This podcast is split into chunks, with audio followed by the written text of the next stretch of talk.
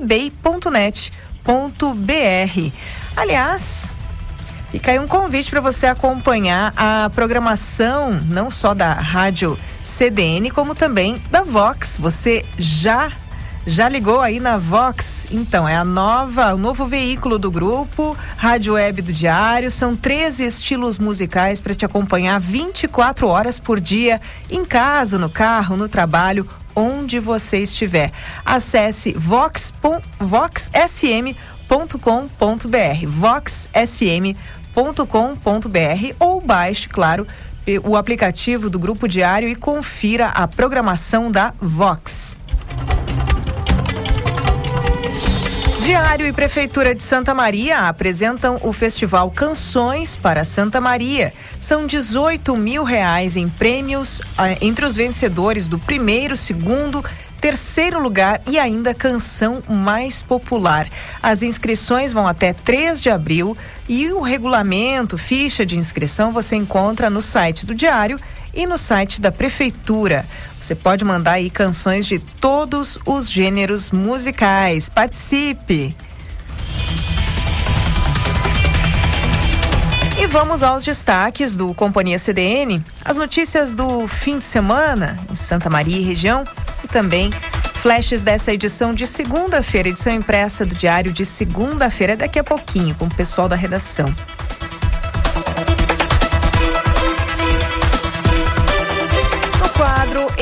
Empreender pelas redes, eu converso com a professora de inglês Daniela Pozobon. Márcio Grins fala sobre música, cinema, literatura e outras maneiras de expressão artística. Hoje ele fala do fim do Creedence Clearwater Revival, há 50 anos. Moda para quê? A coluna que faz o encontro da moda com outras áreas como ambiente, economia, política, arte e outras possibilidades. Hoje fica na mão de Ale Felipe. Programe-se no sofá. Hoje é com o jornalista, professor de filosofia e vice-diretor da Escola Silon Rosas, Juliano Rosa. E para encerrar o programa, a crônica da semana é de Fabian Lisboa.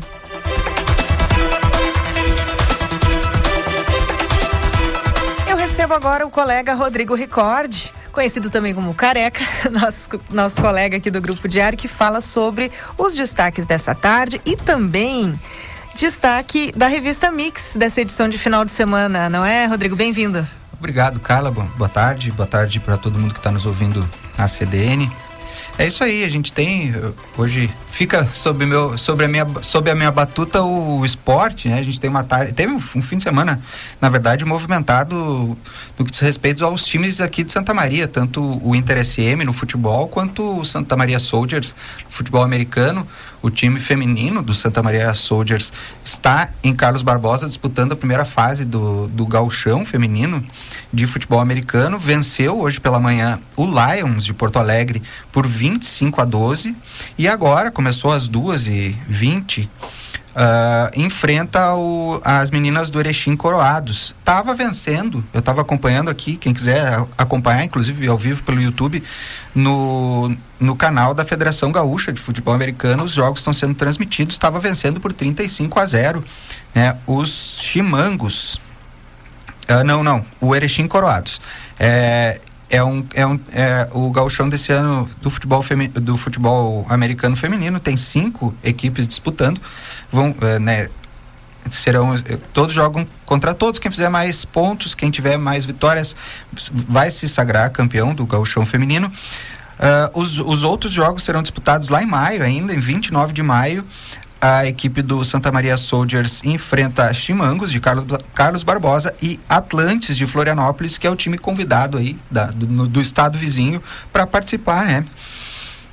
As meninas dando, né? Olha que legal, muito bem, se dando um, muito bem. Um, um, esporte novo, relativamente. Exatamente. E, e, as mulheres já inseridas, né? Isso, e o Soldiers é esse, esse fenômeno, né? Cinco vezes campeão estadual, né? Começou aí jogando muito bem, né?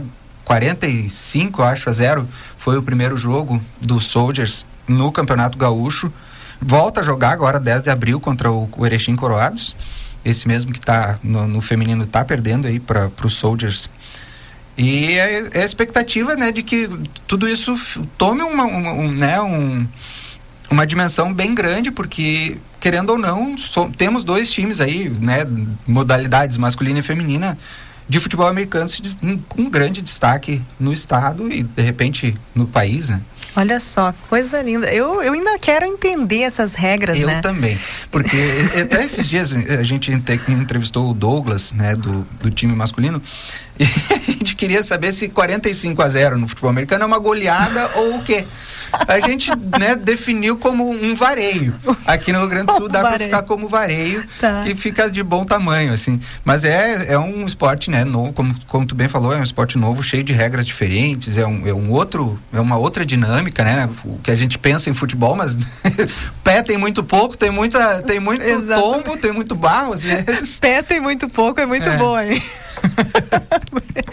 e também ontem, Carla, o Inter SM fez o segundo amistoso da temporada, preparação aí para a divisão de acesso, o Inter SM que tem a, a, anunciado aí muitos reforços para para a disputa da divisão de acesso, o Inter SM não sobe aí para a Série A do Gauchão há muitos anos.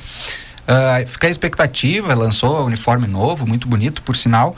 Goleou ontem o, o time do Sindicato dos Atletas Profissionais do Rio Grande do Sul por 4 a 0. Os gols foram do Saldanha, do Salib, do Yuri e do Natan.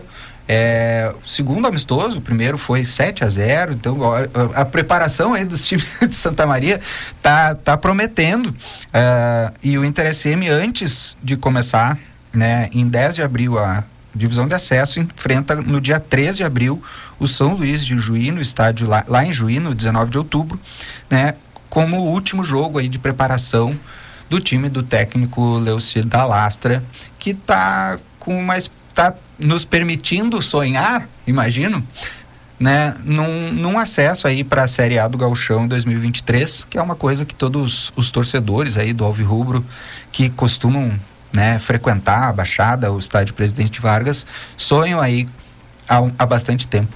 Sim. Tivemos também ontem a, a final, o primeiro jogo da final do Gauchão, entre Grêmio e são uh, Ipiranga de e, Ipiranga de Erechim. Olha que tranca-língua isso é Erechim. A gente falou de Ere... falou outra vez em Erechim sim, hoje, sim, né? o Coroados, é, o time de futebol americano, o Grêmio saiu na frente, né? Um gol lá no finalzinho de pênalti do Lucas Silva, colocou aí o tricolor em vantagem para o segundo jogo. E a e acho que da esporte é isso. Agora a gente tem Fórmula 1, agora de tarde. Vamos, vamos acompanhando quem quem tiver acesso ao, ao site do Diário, a edição do, de, impressa do Diário, na segunda-feira, vai ficar sabendo de tudo isso e mais um pouco. Certo. E vamos trocar um pouco, né? Sair aí da, do, digamos assim, água e óleo, não, né? Mas vamos dar água pro vinho, quem sabe? Gosto Falando mais de... de vinho do que de óleo. Muito boa.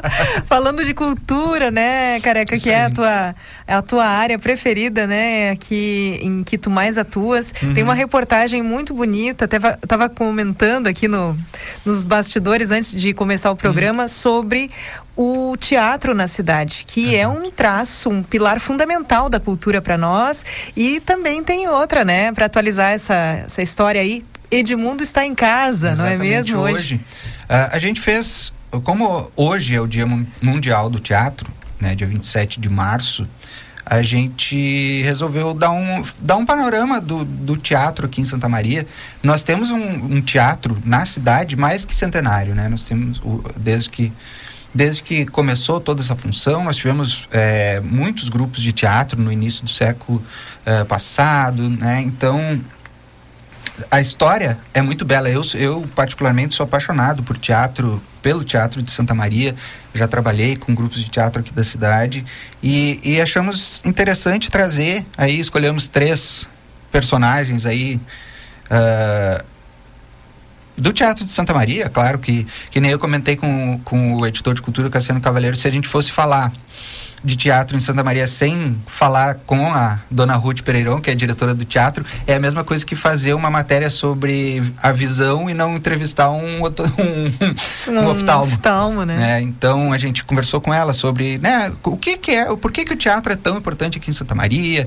Eu peguei um case porque a gente tem o curso de artes cênicas aqui na Universidade Federal de Santa Maria, de onde vêm jovens de diversas partes do país estudar. Né? Exato. Né? Peguei uma, um, uma a Aline Ribeiro, que é integrante do teatro Por que não, veio de São Paulo, ela chegou a, estu, ela chegou a estudar teatro na Rússia, se apaixonou por teatro e veio estudar aqui em Santa Maria, escolheu, né, a, a UFSM pelas é, segundo ela, pela pela disponibilidade de disciplina, porque, né, pelas disciplinas que, a, que o curso oferece e tudo mais, veio, ficou, inclusive o Teatro Porque Não se apresentou na sexta-feira no Teatro São Pedro, em Porto Alegre, né? Ah, o espetáculo pode ser que seja o Leiteiro lá fora, texto, inspira, é, um texto inspirado, não, um texto do Caio Fernando Abreu, lotou, lotado o teatro. Veja o teatro bem, veja bem, ela vem de São Paulo é. para cá para estudar, vão, vão para Porto Alegre, casa cheia no Teatro São Pedro. Olha é, coisa não, é um linda marco, essa trajetória. Inclusive, inclusive, o fato do teatro porque não ter se apresentado no, no Teatro São Pedro ontem é um marco no, na, no Teatro de Santa Maria, porque não são muitos espetáculos daqui que vão para lá, ainda mais apresentar no palco principal do, do Teatro São Pedro, com casa lotada. É impressionante. É, tem... Olha, tô arrepiado Exato, aqui, gente. Que coisa é louca. É muito impressionante esse espetáculo, né? Pode ser que seja o Leiteiro lá fora, é financiado pelo, pelo pela Secretaria de Cultura do Estado, né? Foi é um projeto que foi montado com, com 100 mil reais, então é um, é um espetáculo maravilhoso que eles tiveram aí, pe, tiveram a sorte e o azar de pegar a pandemia no meio da produção do espetáculo, mas tiveram todo o tempo para ensaiar, para montar o texto, para produzir um cenário maravilhoso, Uh, uma trilha sonora maravilhosa também, então é um espetáculo muito bem cuidado, muito bem feito e não merecia menos que um Teatro São Pedro em Porto Alegre lotado, né? Como lotou aqui todas as vezes que se apresentou, desde a estreia no Teatro 13 de Maio, que infelizmente ainda tinha algumas restrições e não pôde estar completamente lotado, mas não tenho dúvida que se tivesse, se não tivessem as restrições aí de número de público, teria gente em pé assistindo porque é maravilhoso. Mas é isso, a gente, a, a, voltando à matéria da, da revista Mix, a gente, eu, eu, pesquisei um pouco sobre a história do teatro do mundo, né? Uh, a, o significado, o dia, é, né? O significado também, do teatro. Uh, e o teatro e, e, a gente traz também os espaços que tem em Santa Maria, né? Nós temos aí o Teatro 13 de Maio, o Palco Centenário, nós temos o, o Espaço Cultural Victória Facim, que é o espaço que é gerido ou gestado, enfim, qual seja a expressão correta, pelo Grupo Teatro Por que Não e pelo Teatro Universitário Independente, o TUI, que é o grupo mais antigo aqui. Né? Né, um grupo criado lá nos anos 60 pelo próprio pelo Clênio Facim, uhum. filho do Victório Facim. Uhum, e que existe até hoje, tem, né, se apresentou inclusive no final de semana passado, um, né, no espaço cultural. Então, tem bastante. Tá, tá, bem bacana essa matéria. Tem dicas que para quem quiser fazer aula de teatro, tem ali sugestões. Fala um pouco sobre o curso. Tem professor do curso de artes cênicas, né, o Pablo Canales. Um abraço, Pablo. Obrigado por colaborar com a gente na matéria também falando um pouco né, do diferencial que é o curso de artes cênicas aqui em Santa Maria, que tem três modalidades aí, bacharelado, interpretação e direção teatral. Muito bacana, quem quiser tá na revista Mix da edição impressa deste fim de semana e entrou agora há pouco também no site do Diário. Tá certo. E sobre a agenda de hoje, Edmundo está em casa, então? Exatamente. Ah, a gente tem, hoje uma parte muito importante do Teatro Santa Maria, né, que é o, o Edmundo Cardoso. Uh, pessoal fez um, um filme, um longa-metragem, né, que mistura teatro e cinema, contando a história do Edmundo Cardoso com o teatro. Ele que era um cara muito importante, que fundou né, o grupo Leopoldo Frois, uh, que foi um grupo que atuou né, por 40 anos em Santa Maria. Uh, hoje, no Teatro 13 de Maio, será exibido o filme, né, de, a partir das 19 horas, Uh, o filme Edmundo está em casa. É dirigido pelo meu amigo Laédio Martins e é, é maravilhoso. Assim, conta, dá, passa por uma, por uns, sei lá, quase 100 anos, 50 anos, não sei agora, me perdi. Mas da história do Teatro de Santa Maria. Um, é um grande pedaço da arte, da cultura de Santa Maria, de, política de Santa Maria também, porque não? Porque teatro também é política, cultura também é política. E e é muito belo, é uma grande produção, assim, caprichada, vale a pena, é de graça, inclusive. Uh, quem tiver aí querendo assistir e conhecer um pouco da história de Santa Maria, do Teatro Santa Maria, super recomendo que vá ao 13 de maio agora, às 19 horas, para assistir o filme que não vai se arrepender. Tá certo. Careca muito. Uh, careca. Vaza, né? O apelidinho não vaza. Tem problema, Carla. O pessoal do UFC já sabe, careca, né? já sabe. Só, só, quem não me chamou de careca foi o vice-presidente Hamilton Mourão, porque ele não sabia, porque talvez tivesse me chamado quando a gente entrevistou ele. muito boa. Mas tu sabe que comentando aqui, a gente falou: Ah, é, tô arrepiada, tô arrepiada. Hum. Eu fiz teatro na minha adolescência no EMAET, Escola Municipal de é. Artes Eduardo Trevisan. E tu? Eu. Eu não. Não, não digo, tu fizeste teatro aqui em Santa Maria? Eu não fiz teatro. Ah, eu entendi sou, que eu tu trabalhei com teatro como, como produção, ah, como assessor de imprensa, como fotógrafo. Muito bom. Uh, fiz parte de grupos, mas nunca cheguei a atuar. Quer dizer, mentira minha. Eu atuei quando fazia parte do, do Macon, do coletivo lá. 15 anos atrás. Nossa, cobria nós... a abertura de uma coisa. Isso. A gente criou um espetáculo que envolvia teatro e artes visuais, dança, uh, audiovisual e e por acaso me apresentei no palco do Teatro 13 de Maio, mas pilotando a, o vídeo. mas bom. nunca falei num palco. Mas muito é, é muito massa. O teatro, para quem para quem não, não conhece, para quem procure conhecer, procure prestigiar os grupos e os espetáculos aqui da cidade, que a gente tem uma produção muito bacana, muito bacana mesmo. Tá certo, Careca. Muito obrigada e um ótimo trabalho para ti. Para ti também, uma boa tarde para ti, para os nossos ouvintes. Um grande abraço. Uma boa semana para nós, tá certo. Então tá aí, estes foram os destaques da edição de fim de semana com o Careca, é, revista Mix, né, do fim de semana no diário e também os destaques do esporte.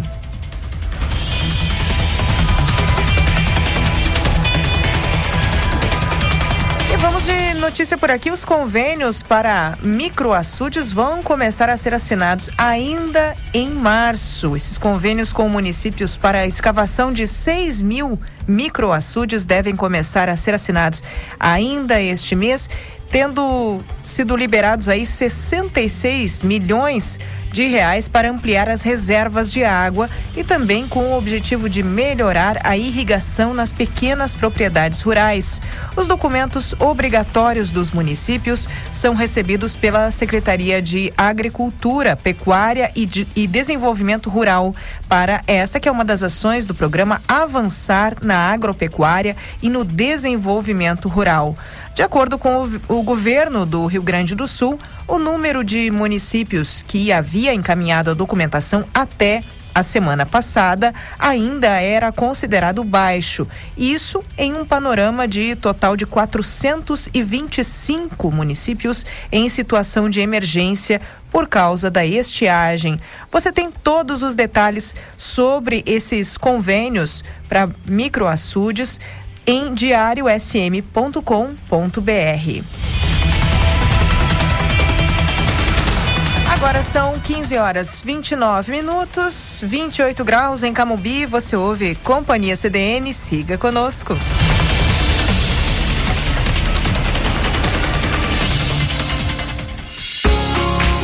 Agora, assinante do Diário tem 50% de desconto nos cursos de graduação da Ubra, exceto medicina. É só enviar o comprovante da sua assinatura no momento da matrícula para liberar o desconto. E se ainda não é assinante, chama o Diário no WhatsApp 55 3213 7272 ou acesse diariosm.com.br e garanta sua assinatura com preço especial.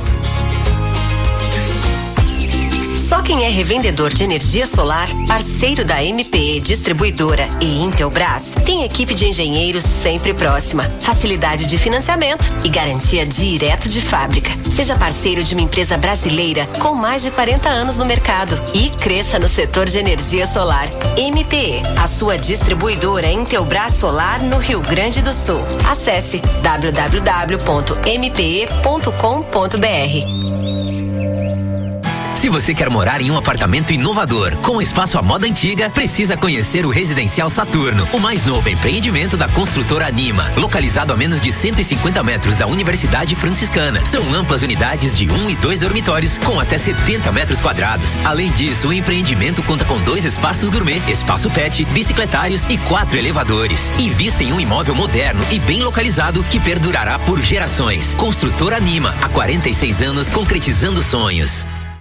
Está com sintomas de Covid-19 ou teve contato com alguém positivado? Não fique na dúvida. Realize seu teste no LabMed. Nosso atendimento foi normalizado e estamos com estoque de exames para diagnóstico da Covid em todas as unidades do LabMed. O RT-PCR é padrão ouro no diagnóstico, indicado entre o segundo e sétimo dia de sintomas e para assintomáticos. Garanta a sua segurança e de quem você ama. Procure um dos pontos LabMed e realize seu teste.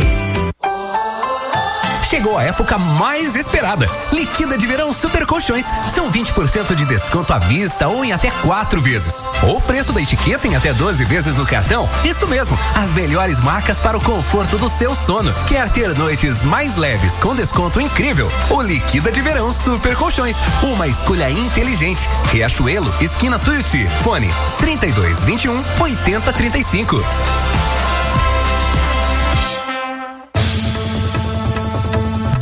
dia, cidade. Eu, Alexandre de Grande e a minha colega Viviana Fronza vamos te acompanhar nas manhãs de segunda a sábado.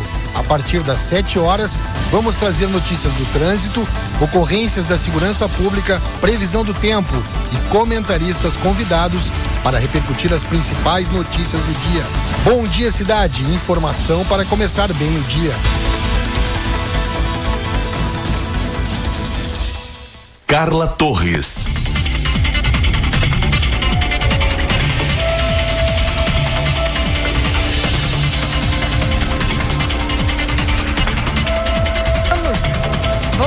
Com o programa Companhia CDN, jornalismo ao vivo no seu fim de semana. Eu sou Carla Torres, na técnica de áudio Wagner Oliveira, e nós vamos juntos com você até às 18 horas neste domingo, hoje 27 de março. Agora são 15 horas e 32 minutos, 28 graus em Santa Maria. Você participa do programa pelo nosso WhatsApp 991362472 991362472. Projeto de Santa Maria leva a história e as lendas africanas para escolas de várias cidades do estado por meio de peças teatrais. Nós falamos há pouco do teatro aqui em Santa Maria, pois então, teatro é vida, né? Teatro é história, é aprendizagem também. E quem tem mais informações sobre esse trabalho é a Carmen Xavier. O projeto Santa Mariense Lendas Africanas nas Escolas, segunda edição, vai circular pelo interior do Rio Grande do Sul com duas peças. Quiricu, a lenda do menino guerreiro, e Anansê, o primeiro contador de histórias. As cidades que vão receber os espetáculos são Alegrete, Itaqui, Uruguaiana, Santiago, São Vicente do Sul, São Cepé, Formigueiro e Silveira Martins. As primeiras apresentações fazem parte de uma mini temporada na região da fronteira, nos dias 24, 25 e 26 de março, em Alegrete, Uruguaiana e Itaqui, respectivamente. O projeto segue no dia 1 de abril, com apresentações em Santa Maria, na Escola Edna Mai Cardoso, e em São Cepé, no dia 7 de maio. A peça Quiricu já foi assistida por mais de 7 mil crianças e adultos no Rio Grande do Sul. E os projetos anteriores já atenderam em torno de 50 instituições públicas de ensino de diversas cidades gaúchas. Já foi premiada e selecionada em quatro editais. Passou por Bagé, Uruguaiana, Ijuí e Santa Maria Santa Cruz do Sul, Passo Fundo, São Pedro do Sul e Dilermando de Aguiar. Já a peça Anansê, o primeiro contador de histórias, vem gerando, por meio de ações mais ampliadas, a disseminação de lendas e histórias africanas na forma de contação de histórias em escolas e feiras de livro do Estado. Esta peça já foi apresentada mais de 60 vezes em feiras de livro e contratação de escolas. Para a CDN, Carmen Xavier.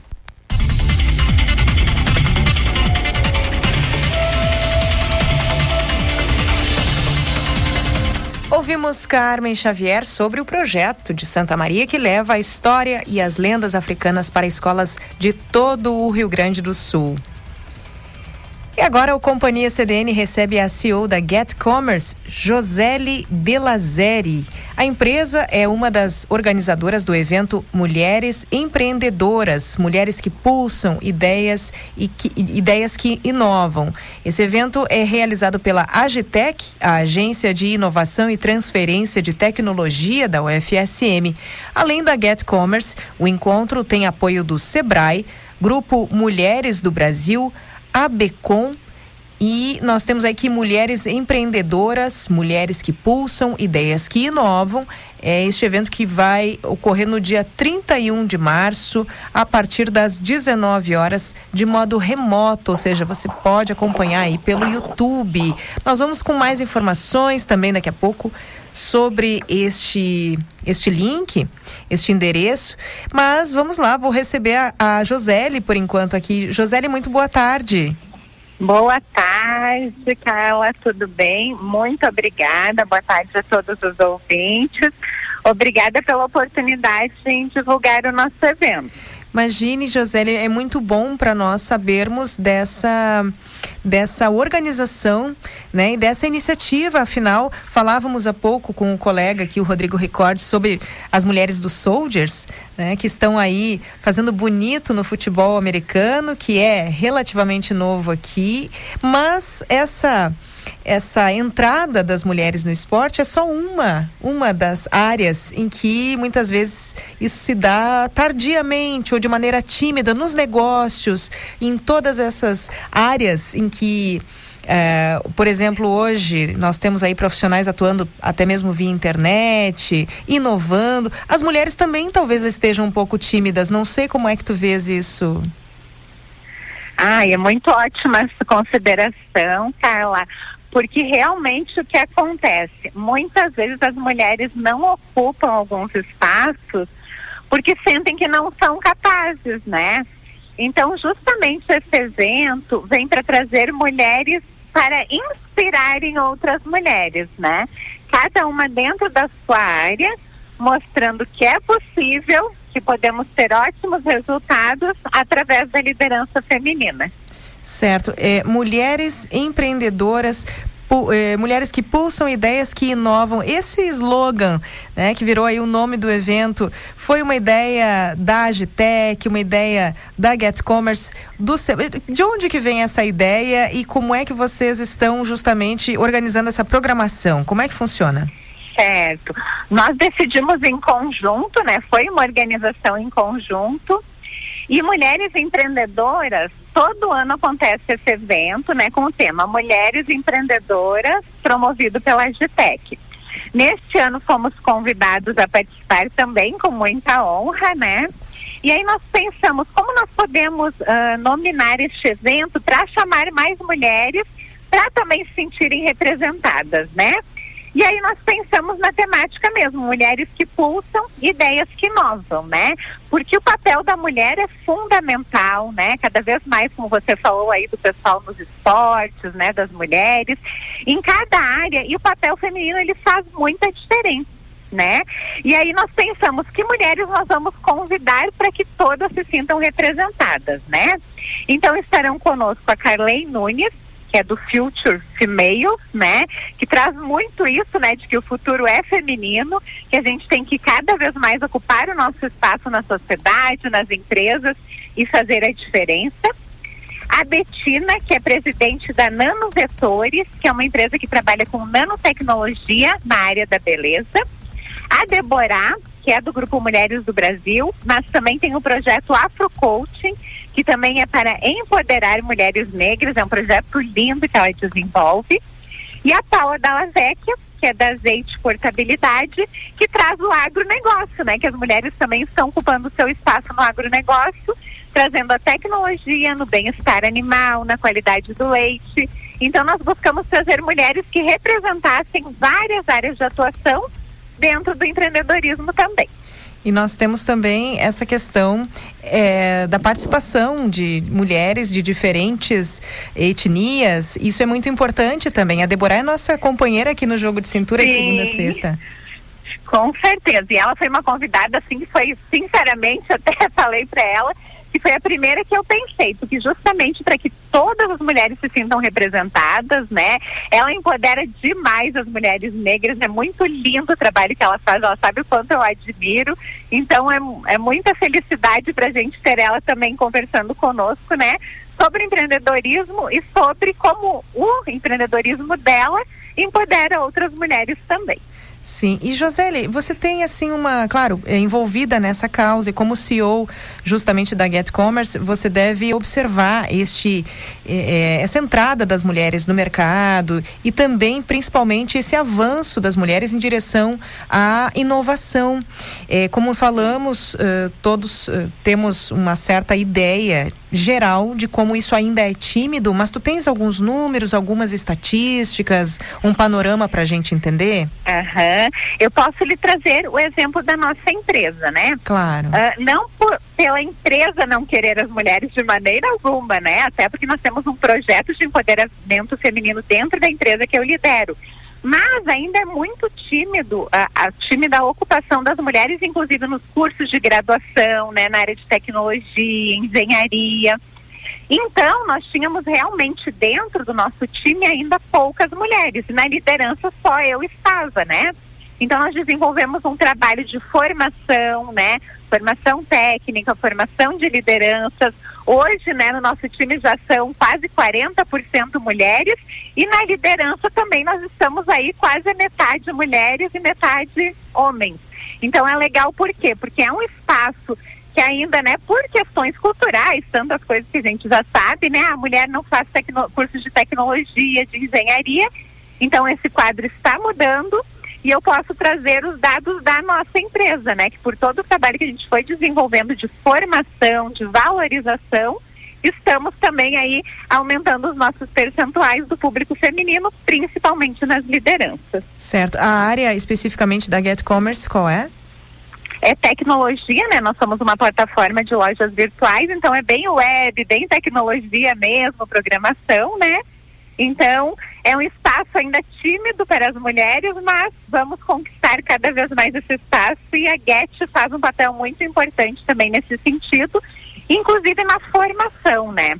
Nós desenvolvemos, inclusive, atividades específicas para mulheres para formá-las na área de tecnologia, de atendimento ao cliente, para a gente realmente, né, empoderar cada vez mais as mulheres. Claro, uma outra, um outro exemplo que nós temos aqui na cidade é a Eu, Nós, Elas, que é uma empresa que capacita, Sim. né, para obras, enfim, reparos e uma série de coisas que muitas vezes também como na, nas ciências da informação, enfim, na, na tecnologia de modo geral, nessa área também muitas vezes tem essa ideia, esse preconceito de que mulher não sabe fazer isso ou não pode fazer isso. Perfeito, eu conheço o projeto, né? Conheço a Elis também, né? Participa conosco no Grupo Mulheres do Brasil. E é um projeto lindo da gente acompanhar, porque é isso, né? Muitas vezes nós não atuamos em determinada área por, a, por pensar que não é para nós, mas é só uma questão cultural, apenas isso, né? Na verdade, as mulheres ocupam o espaço que elas quiserem, claro, buscando a competência, a formação, nós sabemos disso, mas estamos aí, né, com mulheres em diferentes áreas que eram predominantemente masculinas, por exemplo, pilotos, né, no próprio exército, aeronáutica. Então a gente está construindo, né, um cenário diferente e tendo as mulheres como protagonistas. Uma outra, uma outra questão é que muitas vezes, até mesmo com a pandemia, as pessoas precisaram se reinventar e, e buscar novos conhecimentos. Por que não aprender programação, por exemplo, né? É uma, perfeito, uma coisa Carla, importante. perfeito. E realmente, porque ainda é uma característica do nosso país que muitas mulheres são as que uh, sustentam toda a família, né? E com a pandemia, muitas vezes as crianças não podendo ir até a escola, então as mulheres tiveram que se reinventar também. E muitas começaram a empreender na área de tecnologia. Então isso é bacana da gente acompanhar, contribuir um pouquinho também, né, timidamente, mas também auxiliar, ensinar algumas mulheres para que elas conseguissem, né, conquistar uma renda trabalhando com o digital, que é possível mesmo você estando na sua casa, né? Sim. Tá aí então, fica o convite. Mulheres empreendedoras, mulheres que pulsam, ideias que inovam. É na próxima quarta-feira, dia 31, com início às 19 horas, tudo de modo remoto. Como é que a pessoa pode acessar este esse evento, Joseli? Uhum. É no YouTube da Agitec, né? Então, agitec.fsm. É só acessar lá, nos fazer perguntas, interagir, né? Porque é um espaço de construção para todas nós, com certeza. Certo. A Agitec, lembrando que é A-G-I-T TEC, porque é do, duas vezes o T, tá, gente? Agência de Inovação e Transferência de Tecnologia. Então, Agitec com dois T's. Você procura aí o canal de YouTube da Agitec na próxima quarta-feira, dia 31, a partir das 19 horas. Só para a gente relembrar qual é o time mesmo, Joseli. Carley Nunes, da Future Isso. Females. Aham, uhum. a Betina Zanetti, da Nano Vetores, né, que é da área de tecnologia na beleza também a Deborah, nossa querida Deborah, né? Querida. Da Afro Coaching Mulheres do Brasil. E a Paula Dallavecchia, que é da Azeite Portabilidade, que é do agro, né? Tantas mulheres aí também atuando no agro. Então, elas vão nos, nos inspirar e nos ensinar muito também nesse momento. Estão todas e todos convidados, né? Mas é feito ainda mais e com muito carinho para as mulheres, que está finalizando aí o nosso mês, né? O mês da mulher. Exato, no mês da mulher é muito importante esse tipo de iniciativa. Parabéns e muito sucesso para vocês. Obrigada, obrigada pelo carinho. Um beijo. Beijos. Conversamos com Josele Delazeri, ela que é CEO da Get Commerce a empresa que é uma das organizadoras do evento Mulheres Empreendedoras, Mulheres que Pulsam Ideias que Inovam, realizado pela Agitec, que é a Agência de Inovação e Transferência de Tecnologia da UFSM. Fica o convite aí para a próxima quarta, às 19 horas, no canal de YouTube da Agitec.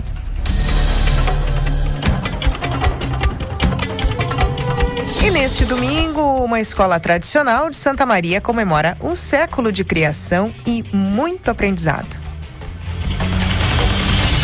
O Colégio Metodista Centenário completa 100 anos de fundação neste domingo. E essa história, que já dura um século, começou com duas missionárias norte-americanas que vieram a Santa Maria a diretora Ana Beatriz comenta o momento que a escola vive. Estar fazendo parte, principalmente nesse momento, sabendo que essa história foi iniciada por duas mulheres que se sentiram tocadas por Deus e vieram, saíram seu, da sua cidade de origem, vieram para este lugar, do seu país, né?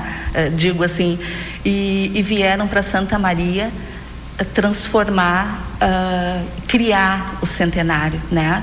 Então, é um motivo de grande alegria. E o que a gente ouve da comunidade escolar, da, da, tanto de alunos, ex-alunos, contam histórias lindas que aconteceram aqui, que viveram aqui. O professor Alberto, que dá aulas de ciências, biologia e robótica, conta como é trabalhar na escola. Uma escola acolhedora, um, um espírito de fraternidade, um espírito de, de grupo muito grande. Né? E, e, agora a escola completando 100 anos, eu acho que ela, ela reforça esses valores, né? E, e, e traz um novo espírito para um, uma, um tempo mais moderno. Na semana comemorativa ao aniversário, diferentes atividades foram realizadas como a inauguração do Centro de Memórias e a gincana escolar. Atividades bem, bem, bem dinâmicas do nosso tempo, né? Inclusive como corrida do saco, corrida de três pés, para que eles pudessem se divertir bastante, dar, uh, uh, participar bastante. Agora, por exemplo, está tendo os gritos de guerra, então realmente para comemorar da melhor maneira possível esses 100 anos da escola, que sem dúvida merece essa comemoração, né? E que a gente consiga ter mais 100 anos aí com muito sucesso. Realmente é uma data muito boa de se comemorar. Eu estou achando legal as atividades que estão fazendo na Gincana e principalmente a história que estão contando, porque como tem muita história para contar ao longo dos 100 anos, eu acho interessante a gente saber a história do colégio, né? Principalmente para quem está estudando há pouco tempo aqui, que nem eu.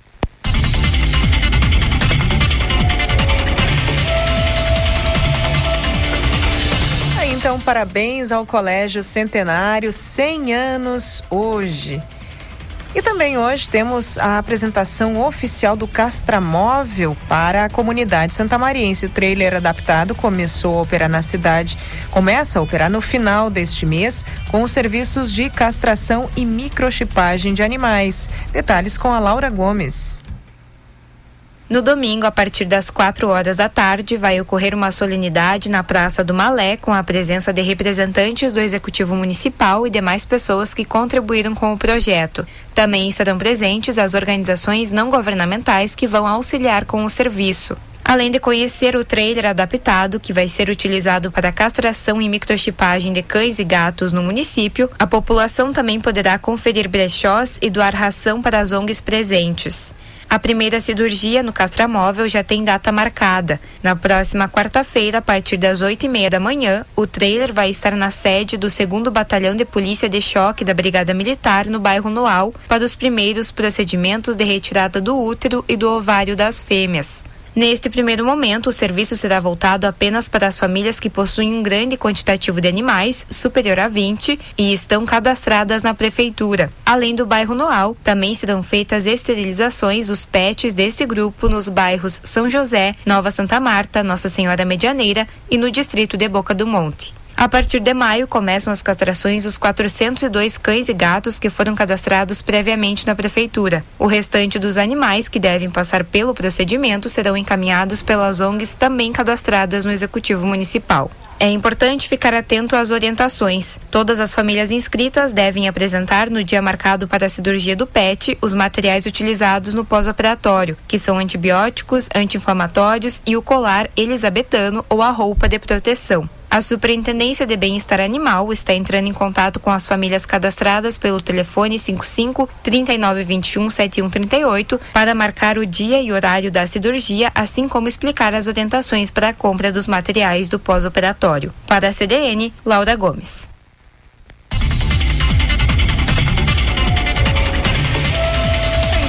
Laura com todas as informações sobre o serviço do Castramóvel que começa no fim deste mês. Tem apresentação daqui a pouquinho para a comunidade a partir das 16 horas.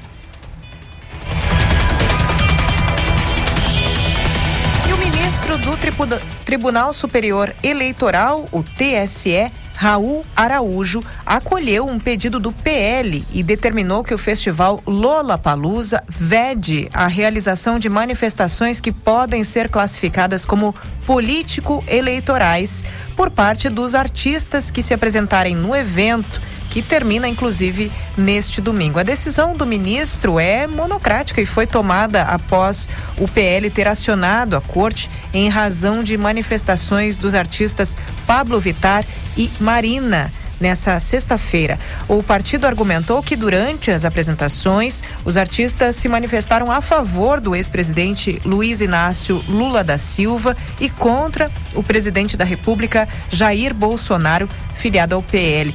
Para os advogados do partido, as manifestações configurariam propaganda eleitoral antecipada, o que não é permitido por lei.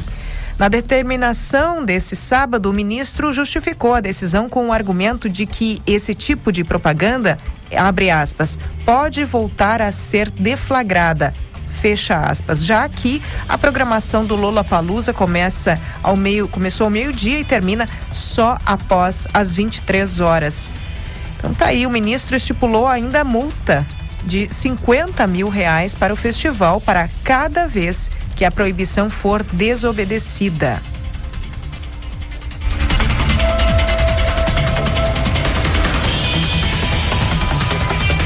Notícia que vem direto do BEI agora. Vinícius Ribeiro List, de 39 anos, morreu após o carro em que estava de carona sair da pista e colidir contra uma árvore nas margens da BR 287, quilômetro 252 da rodovia, próximo ao trevo da Ubra, em Santa Maria. Rafael, que esteve aqui ao vivo no Companhia CDN nesse sábado, logo após o, a ocorrência desse acidente e ainda não tinha todas as informações. Pois então, está aqui a nota completa. O motorista do veículo, Rafael de Castro Lencina, de 33 anos, ficou gravemente ferido e foi socorrido pelo Serviço de Atendimento Móvel de Urgência, o SAMU, e encaminhado em estado grave ao Hospital Universitário de Santa Maria. De acordo com a Polícia Rodoviária Federal, o veículo, um Logan preto com placas de Santa Maria, estava trafegando no sentido São Pedro-Santa Maria quando teria perdido o controle e saído da pista. Ele colidiu contra uma árvore. Marcas de frenagem ficaram por cerca de 76 metros no asfalto. Imagens de câmeras de segurança que ficam nas proximidades vão ser analisadas pela Polícia Civil para se esclarecer o que teria causado esse acidente. Equipes da Polícia Rodoviária Federal, Corpo de Bombeiros, Instituto Geral de Perícias e equipe volante da Polícia Civil atenderam essa ocorrência. As causas do acidente vão ser investigadas pela Delegacia de Polícia de Homicídios e Proteção à Pessoa, a DPHPP. Aí então esse triste, esse triste fato, neste sábado, início da tarde, a morte aí de Vinícius Ribeiro List, de 39 anos, e ainda o estado grave do motorista do veículo, Rafael de Castro Lencina, de 33 anos. Você acompanha, claro, todas as informações, os desdobres dessa notícia em bay.net.br.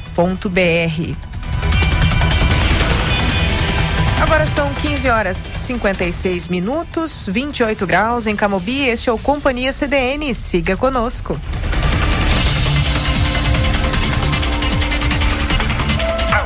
Eu tô tão feliz.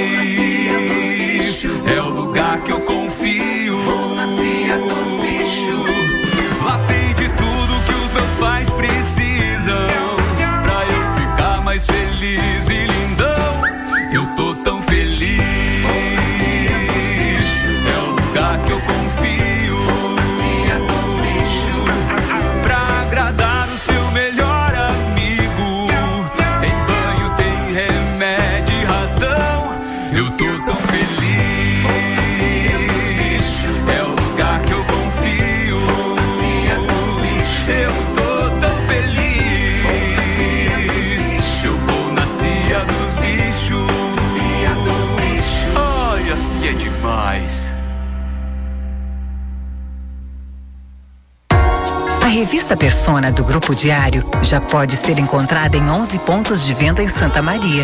Garanta a sua Persona, uma revista influente, criativa, relevante, otimista e diversificada. Acesse persona.net.br ou chama o Grupo Diário no WhatsApp 55 3213 7272 e saiba qual o ponto de venda mais perto de você.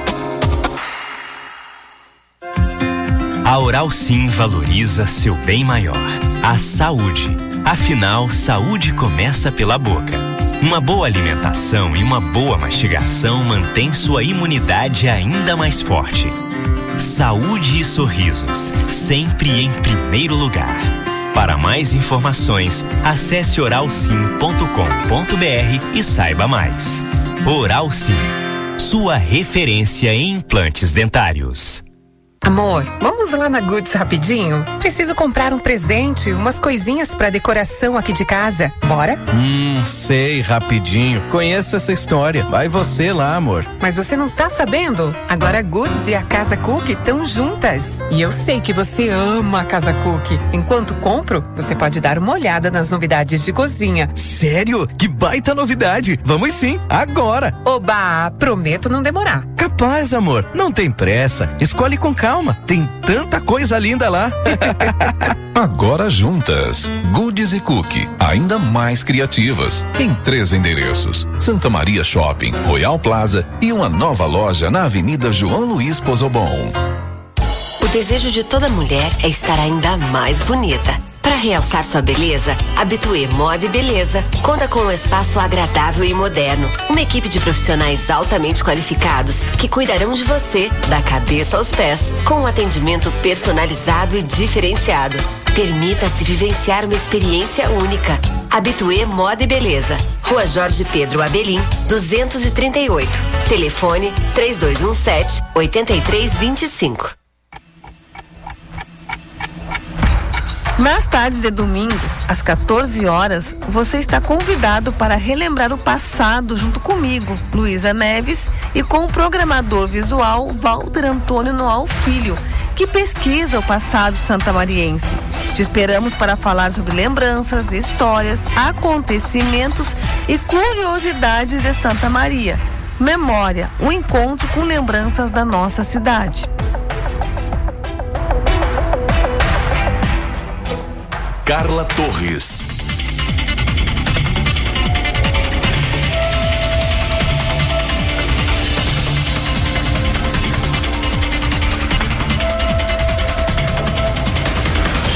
Voltamos, programa Companhia CDN, jornalismo ao vivo no seu fim de semana. Eu sou Carla Torres, na técnica Wagner Oliveira, e nós vamos juntos com você até às 18 horas. Agora são 16 horas, 27 graus, ó. A temperatura começou a baixar já aqui em Camobi. E você participa do nosso programa pelo WhatsApp 991362472, 991362472. Conte aí o que acontece na sua rua, no seu bairro. Isso pode virar notícia por aqui daqui a pouco. Muitas vezes é triste, mas a gente recebe aí em primeira mão pelo WhatsApp né, a notícia de eventuais acidentes, inclusive, e aí é por isso que o Rafael e o Maurício Barbosa podem sair rapidinho para cobrir aí pelo BEI, né? Então é muito importante a sua participação, mas claro, conte-nos coisas boas também, traga aí boas notícias, boas pautas. Né? Então tá aberta aí a linha tá aberto o contato 991362472 991362472. Claro que os rapazes do BEI têm o WhatsApp do próprio BEI, mas muitas vezes chegam informações por aqui também e a gente repassa, né? Companhia CDN é informação na medida certa para você curtir seu fim de semana em casa, no trabalho, onde estiver. Acompanhe ao vivo aqui pela 93.5 FM e também pelo aplicativo Grupo Diário ou, claro, pelos players da rádio em diariosm.com.br e bay.net.br.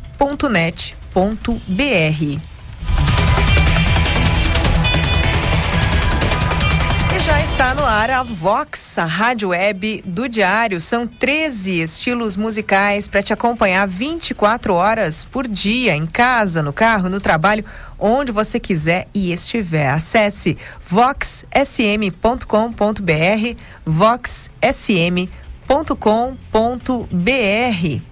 Baixe o aplicativo também do Grupo Diário e confira a programação da Vox. Está tudo centralizado né, no aplicativo Grupo Diário. Quem baixou aí já pôde conferir. É muito fácil para você acessar e entender os caminhos por ali. Diário e a Prefeitura de Santa Maria apresentam o Festival Canções para Santa Maria. São 18 mil reais em prêmios entre os vencedores do primeiro, segundo, terceiro lugar e canção mais popular. As inscrições vão até 3 de abril. O regulamento e a ficha para se inscrever estão no site do Diário e também no site da Prefeitura. Você pode inscrever canções de todos os gêneros musicais. Participe! Vamos de previsão, previsão do tempo completa aí para este domingo, início da semana?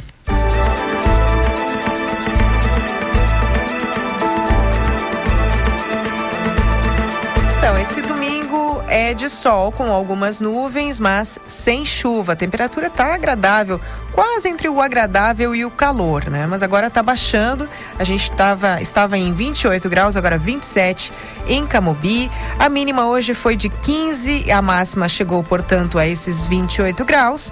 Nesta segunda, mínima de 14, máxima também de 28 graus. E a semana segue com bastante nebulosidade, mas a chance de chuva só mesmo na quarta-feira. Uma pequena chance até prevista até o momento. Mínimas entre 11 e 16 e máximas de até 31 graus. É o tradicional conhecido efeito cebola do outono, você sai com camadas de roupa porque vai ter que tirar, né? Vai ter que tirar, vai ficando calor, aquela fase. Mas cá para nós, né? não sei vocês, até mandem aí se vocês tiverem uma opinião diferente. Para mim, isso é muito melhor do que aquele calorão que a gente vinha passando, que se você não estiver em um bom ar condicionado, tá complicada a vida, né? Então tá bom, tá bom, tá ameno. Claro que temos aí necessidade de chuva, tem que repor, né? Toda essa estiagem que passamos aí é complicada, tem efeitos. Temos vivido isso, inclusive, no mercado, né? Escassez de produtos. Quando tem o produto, o preço é alto. Então precisa chuva. Mas para o corpinho a temperatura tá agradável nesse momento, né? Participe 991362472. Esse é o nosso WhatsApp.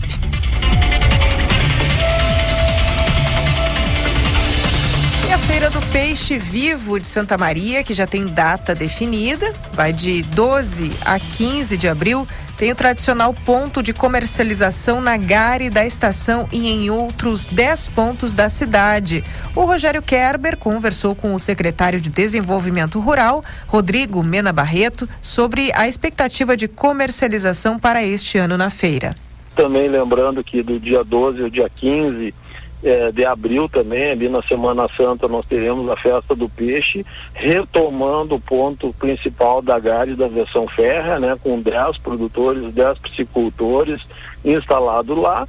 E além desse, desse ponto central, terão mais 10 pontos espalhados pela cidade. Nós esperamos comercializar em torno de 200 toneladas de peixe eh, nasce nessa semana, né?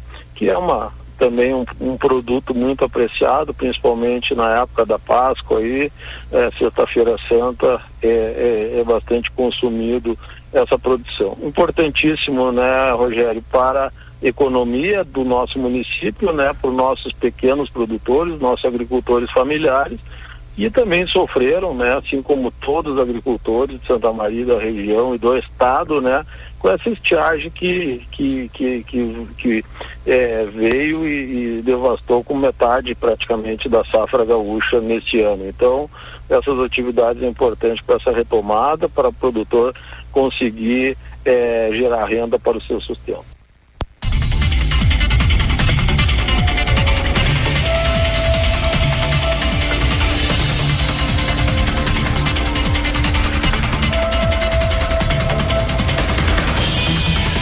Dias 2 e 3 de abril ocorre a festa do peixe, pão e vinho no distrito de Boca do Monte. A festa marca o retorno das confraterniz... confraternizações com shows, feira da agricultura familiar e outras atrações. O secretário Rodrigo Mena Barreto também fala sobre este evento.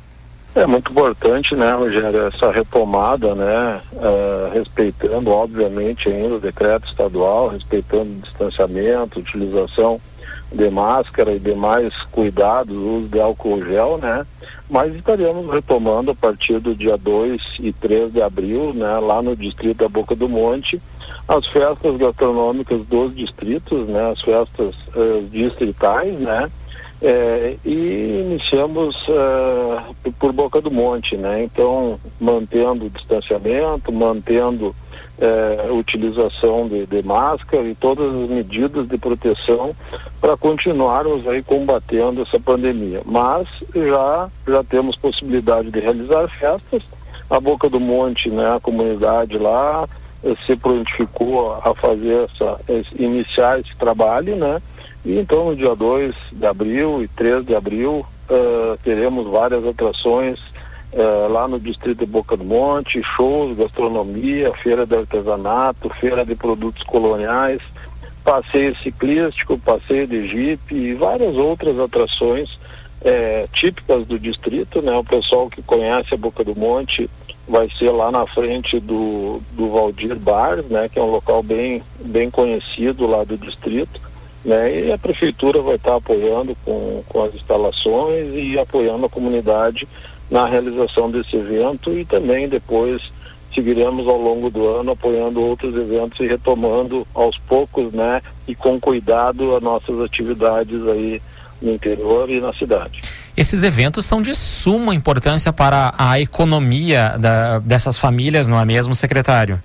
É, esses eventos aí acabam sendo oportunidade que muitas vezes pequenos produtores, pequenos empreendedores, né, têm demonstrar o seu trabalho, mostrar o seu, a sua, a, o seu produto, né, a sua produção, é, muitos produtos agroindustrializados que são comercializados nesses dias do evento e também, né, depois gera negócios futuros, né, pessoas que procuram, pessoas que compram hoje é, por telefone, pela internet, nós temos serviços de entrega, então é, esses eventos aí possibilitam que o nosso produtor, o nosso agricultor aí e, e também as agroindústrias locais possam divulgar o seu trabalho. Nós tivemos já conversando com o pessoal de Arroio do Sol, né? Eles têm todo o interesse em retomar essa, essa também a festa lá do Porongo, né? Que é uma festa tradicional também no distrito de Arroio do Sol provavelmente vai se realizar no, no princípio né, é, do mês de junho já, né, nesse próximo junho, a festa da, do Porongo lá em Arroio do Sol. Então nós já estamos conversando com outros distritos, né, a própria Arroio Grande, que tem uma tradição bastante grande, é, Santa Flora com a festa da soja, então essas, essas atividades irão retomando gradualmente.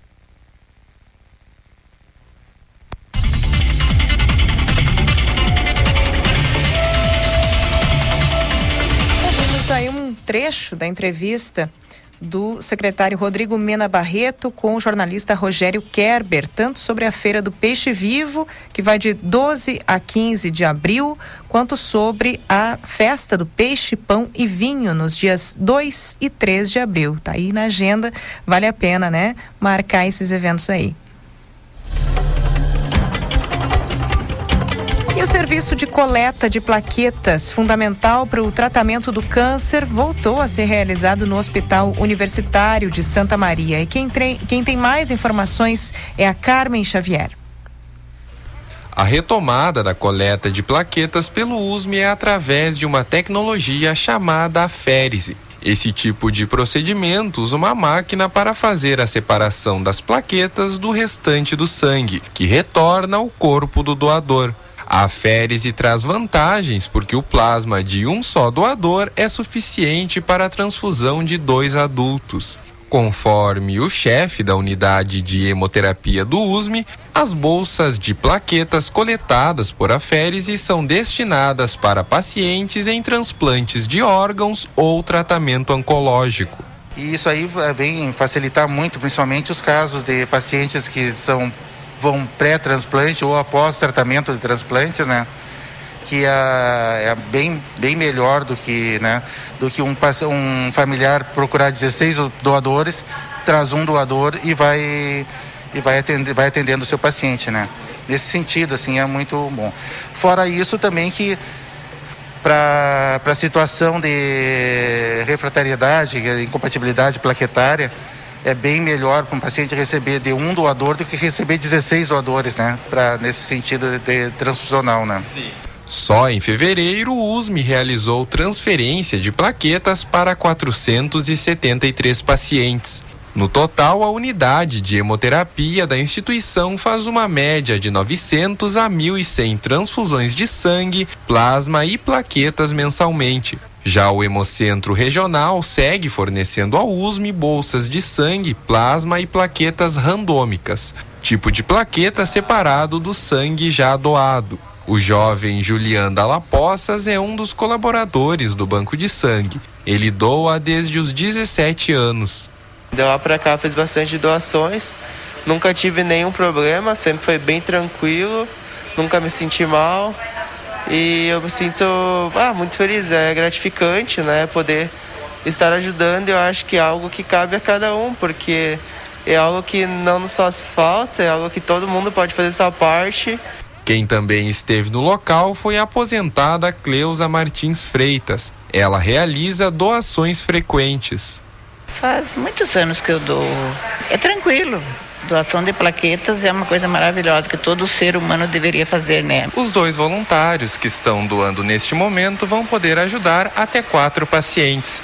Quem tiver interesse em doar deve seguir algumas exigências. Para doar, o voluntário precisa ter entre 16 e 55 anos, pesar mais de 60 quilos, não ter feito uso de medicamentos que alterem a função plaquetária, assim como ter dormido no mínimo 6 horas, não ter ingerido álcool nas últimas 12 horas e estar bem hidratado e alimentado. Também é importante não ter tido Covid nos últimos 30 dias e ter um intervalo de 15 dias após a vacinação contra a gripe ou Covid. Para conseguir atender todos os pacientes, o USME tem meta de quatro coletas diárias. As bolsas de plaquetas duram até cinco dias e por isso a necessidade de que as doações sejam constantes.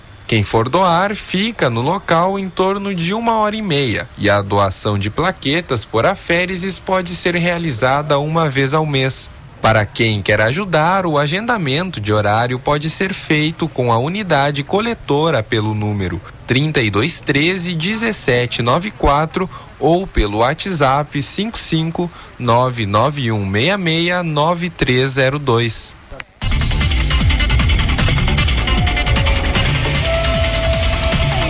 99166 9302. Ouvimos Denzel Valiente, como vimos, não se trata de Carmen Xavier, mas foi com o Denzel que veio essa informação sobre o serviço de coleta de plaquetas que voltou a ser realizado no Hospital Universitário de Santa Maria, o USME. Aliás, a Carmen, daqui a pouquinho, a Carmen vai vir, vai, vai vir aqui. Ela vai aparecer no programa, mas é com os destaques do diário desta segunda-feira. Futuro do IP Saúde é debatido por hospitais e diretoria da entidade no encontro que ocorreu na manhã da última quinta-feira. Ficou determinado naquele dia que a equipe técnica deve encaminhar uma proposta até o dia 20 de abril. E as informações quem nos traz é a Ariane Lima. O futuro do plano de saúde dos servidores do Estado e de algumas prefeituras foi debatido por representantes de hospitais e a diretoria executiva do IP Saúde em uma reunião na manhã de quinta-feira. Na última quinta-feira, 40 hospitais notificaram a autarquia sobre rescindir contrato. O possível rompimento é motivado pelos pagamentos que, segundo as instituições de saúde, estão defasados. A reunião foi concluída com um acordo de que até o dia 20 de abril, uma equipe técnica com representantes desses hospitais e da autarquia vai apresentar um plano de reequilíbrio econômico-financeiro. Um desses hospitais é o Complexo Hospitalar Astrogildo de Azevedo, que atende cerca de 200 pacientes por dia através do plano. A proposta de reestruturação do IP Saúde prevê a reavaliação dos processos internos, reformulação da auditoria, reforço do quadro de pessoal, ciência de dados, tecnologia, mudanças na matriz de despesas, além de melhorias nas fontes de financiamento. Entre ações em andamento está a alteração da tabela própria de remuneração por medicamentos. Os hospitais pedem reajuste em valores da tabela atual, além das revisões de tabelas de referência de pagamentos por taxas oncológicas, diárias e honorários médicos. Para a CDN, Ariane Lima.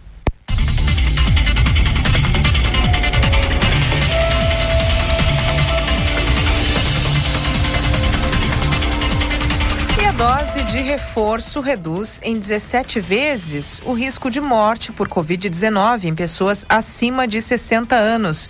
O estudo foi elaborado pela Secretaria de Saúde do Estado e publicado recentemente. As informações também com Ariane Lima. A Secretaria da Saúde divulgou uma nova análise da relação entre a vacinação e as mortes por Covid-19. Conforme o cálculo, um idoso com dose de reforço tem 17 vezes menos risco de óbito por coronavírus quando comparado a um indivíduo sem nenhuma dose.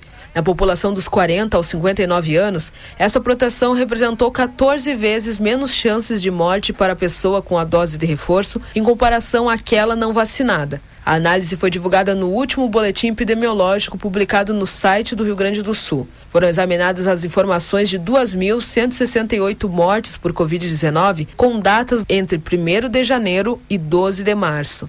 Neste período, a faixa etária acima de 40 anos representou 97% das mortes ocorridas. Os dados apontam que o risco de óbito é expressivamente superior para os não vacinados, observando-se que quanto mais completo o esquema vacinal, menor a mortalidade registrada.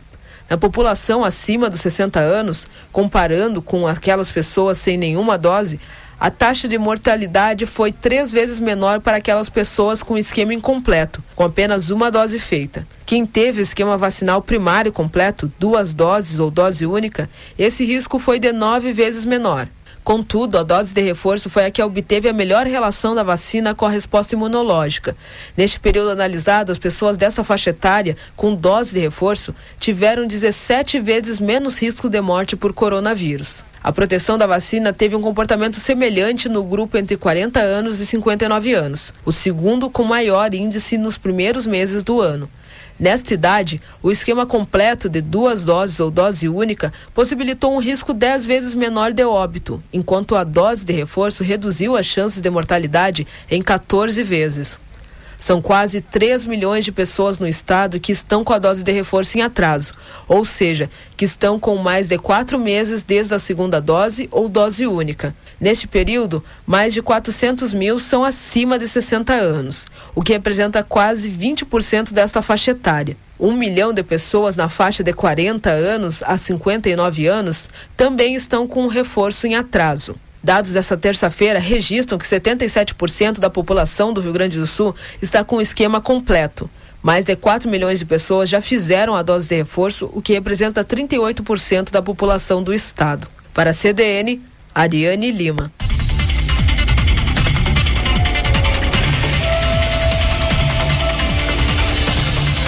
E por falar em dose de reforço, que reduz aí o risco de morte por Covid-19, a aplicação de quarta dose em idosos acima de 80 anos em Santa Maria deve começar em abril. O cronograma depende de novas remessas de vacinas.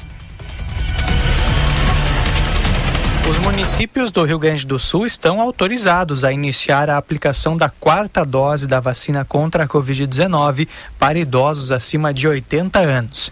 Conforme o governo do estado, cidades que tiverem disponibilidade de doses podem começar a aplicação.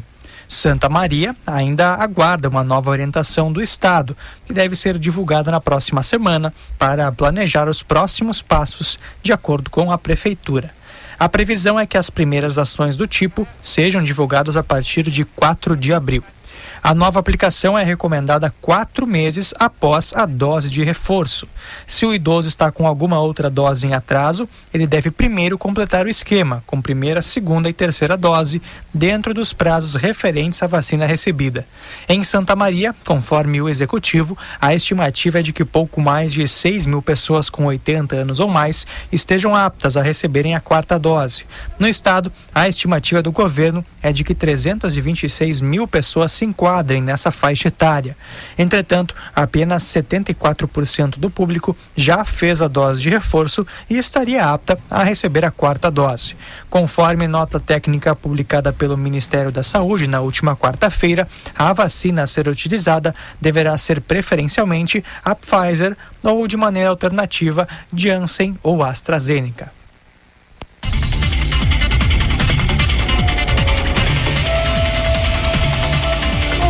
Felipe Baques com informações sobre a quarta dose em idosos acima de 80 anos em Santa Maria, que deve começar em abril. Companhia CDN, agora 16 horas 22 minutos, 27 graus em Camobi. Siga conosco, daqui a pouquinho tem a coluna do Márcio Grings.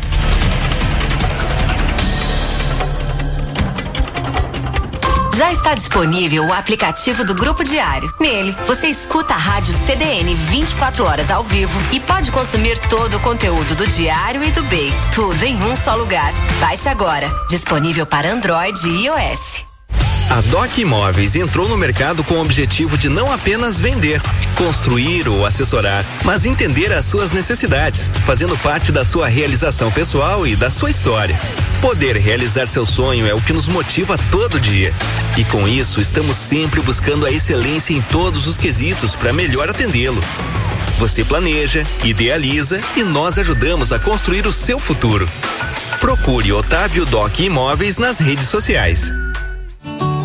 Vamos cantar o nosso amor pelo coração do Rio Grande. O Festival Canções para Santa Maria vai premiar cinco músicas inéditas que tenham como tema a nossa cidade. São 18 mil reais em prêmios, videoclipe e apresentação no palco do Viva Santa Maria. Inscrições abertas até 3 de abril. Veja o regulamento completo no site da Prefeitura ou do Diário.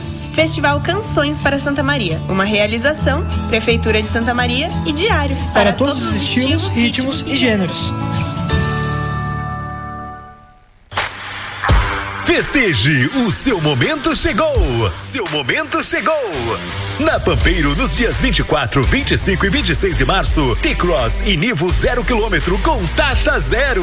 E além disso tudo, nosso estoque de seminovos com o IPVA 2022 pago e transferência grátis. Vai deixar essa oportunidade escapar? Estamos esperando por você na rua Serafim Valandro, 1133 ou baixe nosso app Pampeiro na sua loja virtual para saber mais. Volkswagen. Você está no trabalho e deu vontade de fazer o número 2? Isso não é mais problema. No banheiro da sua empresa agora tem Fricô, o primeiro bloqueador de odores do mercado. É só apertar duas vezes antes de sentar no vaso e pronto. Só fica o cheirinho de Fricô no ar. A Cislimpa acertou em cheio, inovando mais uma vez. Conheça mais sobre o Fricô acessando cislimpa.com.br.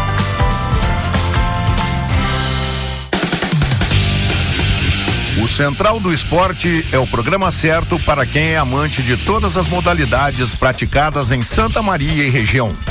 De segunda a sexta-feira, a partir das 21 horas e 30 minutos, eu, Marion Melo, trago as principais notícias do cenário esportivo local. Já aos sábados, ao meio-dia e às 20 horas e 30 minutos, e nos domingos, ao meio-dia e 19 horas, o comando é de Antônio Tesses. Central do Esporte, o esporte local para todos.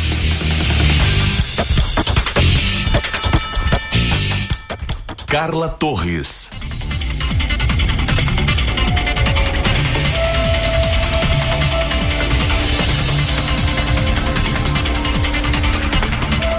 Voltamos, Companhia CDN por aqui, programa que te acompanha aos sábados e domingos. Agora são 16 horas 25 minutos e tá na hora da coluna dele, Márcio Grings. Boa tarde, Márcio. Boa tarde, Carla.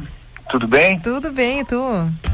Tudo bem, domingo bonito, né? Ah, tá louco. Eu aqui no, no estúdio não tô vendo sol. Tá bonito aí fora, hein? Me conta. Tá, tá muito bonito o dia. É isso aí.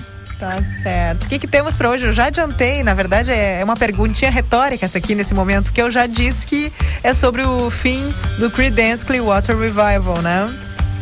Pois é, uma das bandas mais, vamos dizer assim, celebradas daquela virada dos anos 1960, 70, né? Pô, uh, todo mundo conhece Creedence, vamos lá, né? Uma banda que tocou demais. Aqui no Brasil fez muito sucesso também. E agora em abril, uh, nós vamos lembrar os 50 anos da dissolução da banda, né? Que acabou em abril de 1972. Sim, Márcio, mas, Márcio, vai ter Oi. gente, vai ter gente que vai dizer assim, mas quem, quem é? Quem são? E se tu cantarolar um pedacinho de uma música, as pessoas vão lembrar. Então eu vou te pedir para tu cantarolar daqui a pouco, mas vamos lá. Quem vai cantarolar é tu, eu não vou cantarolar nada. Vai sim. Ai, que tu, eu acho que tu sabe melhor as letras do que eu. Olha só, cara, mas é, é, Não, eu concordo contigo. Uh, a nossa geração, por exemplo, ali, diga a nossa, quem, quem escutou música nos anos 1980, 90, ainda, ainda foi impactada pelo, pelo, pelo Creedence, porque os discos foram tudo relançados nos anos 80, depois em CD nos anos 90. Ou seja, é uma banda que a, ainda vende milhões de discos por ano, né? E nos anos 70, eles tiveram a, a incrível marca de lançar três discos em 1969, uh, eh, com, com mais de uma música nas, nas dez mais das paradas, uh, uh, ou seja, tocaram no festival de Woodstock, acabaram sendo eleita pela revista Rolling Stone como a banda mais popular dos Estados Unidos no início dos anos 1970, fiz, faz, fizeram, lotaram o Madison Square Garden, e aí tipo, a banda que parecia que era indestrutível, que ia realmente fazer um sucesso atrás do outro, de repente, um dos irmãos, a banda é formada por dois irmãos, para quem não sabe, que é o Tom Fogerty e o John Fogerty. O Tom, que era o irmão mais velho, quatro anos mais velho que o John, que era o principal compositor da banda, acabou saindo em 71 e em 72 lançou o disco solo dele. Enfim, e aí, e aí quer dizer, havia algum ruído no o mundo de Oz não era perfeito, né? Tinha alguma coisa dentro da banda e aí começaram a, ficou sabendo que, por exemplo, que ah, aqui é problema lance de direitos autorais, que todos eles ganhavam 25% de cada direito, de cada direito de cada música e álbum. Isso de alguma forma deixava o, o, o John, que era o arranjador, compositor, o cantor, o cara que, que compunha todas as músicas, né? Meio uh, chateado com isso, porque é aquela história, né? É, alguém trabalha mais, alguém carrega mais o. o sempre, o, quase sempre, né, Márcio? É, e aí, no final das contas, ou seja, esse lance de grana acabou promovendo racha na banda, né? E o que, o que na verdade também mostrou um outro, uma outra coisa, né? Que, pô, mas. E aí o, John, o Tom Fogerty lança um disco em 72, e um disco bem legal, cantando com uma voz muito parecida com o irmão dele, e um disco que tinha tudo para ter essas canções dentro do álbum do Fogerty, do, do, do, dentro dos discos do Creedence. E a pergunta que se fazia, pô, mas por que que os irmãos não dividiam as composições? Por que que, de alguma forma, uh, a banda não seguiu? É claro que isso é muito difícil, cada banda tem as suas dinâmicas, né?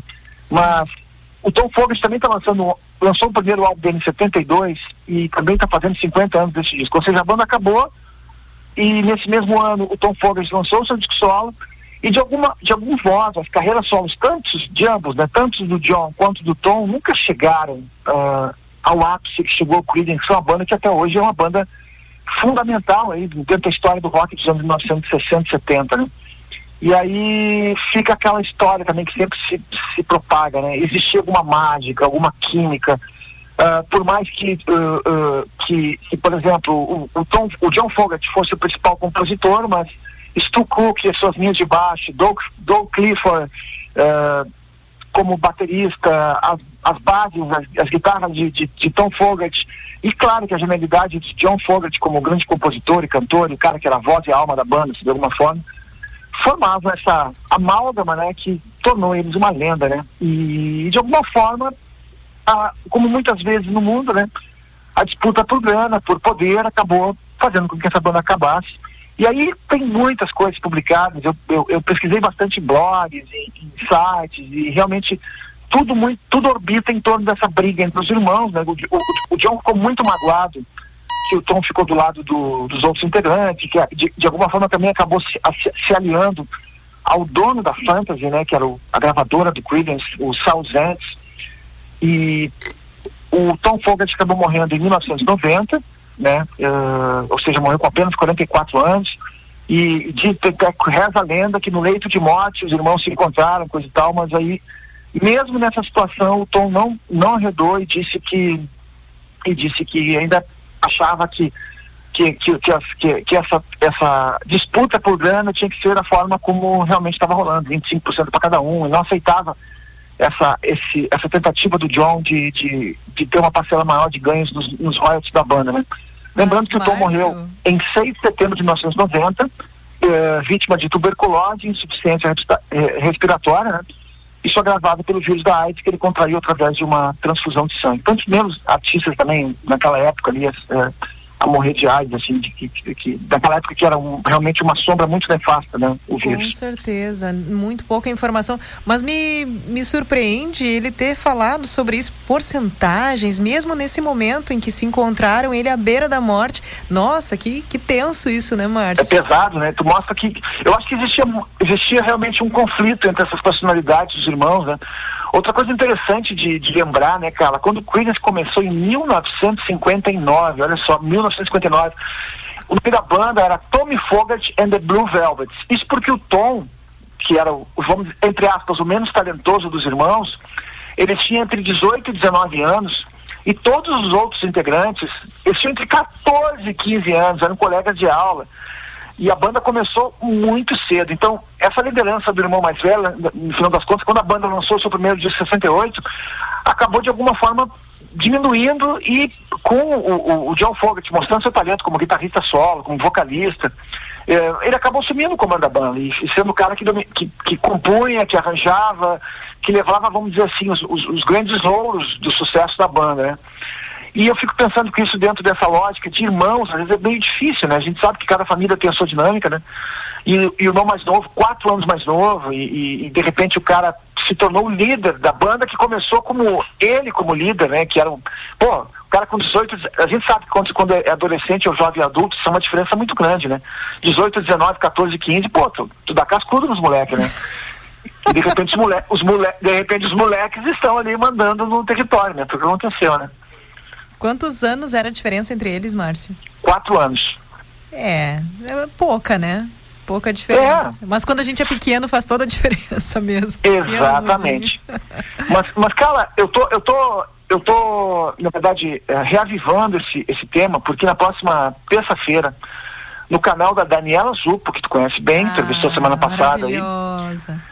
Eu vou estar ao lado do Romero Carvalho, nós vamos debater todos esses essas nuances aí do fim do Creedence, né? Que é uma banda realmente muito amada. Aqui no Brasil tem dezenas de milhares de fãs, né? Uma banda que continua ainda, ainda sendo muito uh, realmente consumida pelo público que gosta de rock and roll, né? E, então nós vamos debater nas, no canal da Daniela Zupa a partir das 8 da noite. Esse, vamos falar do, de Tom, o Fogo tinha esquecido, né? E o fim do Creedence. Vamos falar também bastante da carreira solo do Tom, que eu gosto demais, viu? Tem, tem vários discos dele, mas que longe de alcançar qualquer tipo de sucesso, acabou de alguma forma, ele acabou sendo soterrado por aquele, in, aquela inúmeros lançamentos dos anos 1970, ele nunca, nunca acabou fazendo sombra ao sucesso que ele teve enquanto integrante do Creedence Clearwater Revival, né? Sim, ah, eu tô olhando aqui, Márcio. Não adianta, eu sou muito fã do John e, e tem uma música do John Fogerty que é 110 in the Shade que a gente conhece bem, a gente conhece bem. E aliás, é. eu conheci quando eu trabalhei no Itapema e tu me apresentou, oh, tem isso aqui. Eu, poxa vida, tocava muito essa música. Coisa linda. É, não, a carreira do, do John Fogerty tem altos e baixos, mas esse disco aí, que é o Blue Moon Swamp, se eu não me engano, foi lançado em 94, 90, não, 97 ele foi lançado. É um disco sensacional. E essa música que tu citou, por exemplo, Socados na Itapema, né? Além de outras, outros temas desse álbum também, é um belíssimo, belíssimo, belíssimo álbum. E uh, o John, de alguma forma, uh, nunca também alcançou o sucesso que ele alcançou na, na carreira solo com, como, com as canções que ele teve no Queen, que é uma ironia, porque ele tem ótimas canções de carreira solo, assim como o irmão dele. Mas, e depois eu acho que ele, ele acabou de alguma forma meio que abdicando da carreira solo e os shows dele são basicamente calcados hoje, eh, calçados na, na, na, na, na discografia do Creedence, né? O que eu acho muito, eh, acho triste, né? Porque na verdade o público realmente eh, o, o, impacto da música do Creedence é muito grande, assim, e as pessoas ainda querem ouvir Creedence Clearwater Revival e não querem saber das músicas solo do, do John por exemplo, nos shows dele hoje, né? Sim, Márcio, para fechar, ó, a coluna é tua, hein? Cantarola aí pra quem não lembra, Márcio. Vamos lá, bem conhecida, Marcinho, vamos lá. Uh, não vou cantar. Cara. Ah, Márcio.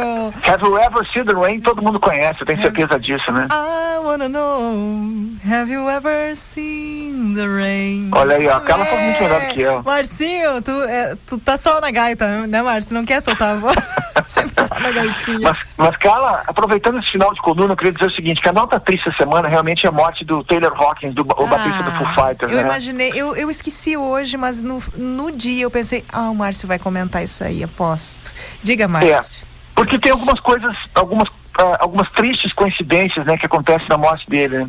Uma delas é novamente o envolvimento de. uma morte que envolve uh, o consumo, o abuso de drogas, né? Que, uh, eu sempre digo o seguinte, ninguém tem nada a ver com a vida de ninguém, né? É, cada um faz o que bem entender. Eu acho que inclusive o, a, a, própria trajetória do Taylor Hawkins como artista e, e como uh, integrantes do Foo Fighters nunca, nunca, nunca, isso foi, isso, isso teve amostra dentro do trabalho dele, ou seja, uh, a quatro paredes as pessoas fazem o que querem, né? Ninguém, mas, mas é muito triste saber que isso de alguma forma ainda continua sendo uma sombra sobre uh, músicos talentosos, porque o Taylor Hawkins não era apenas um baterista, né?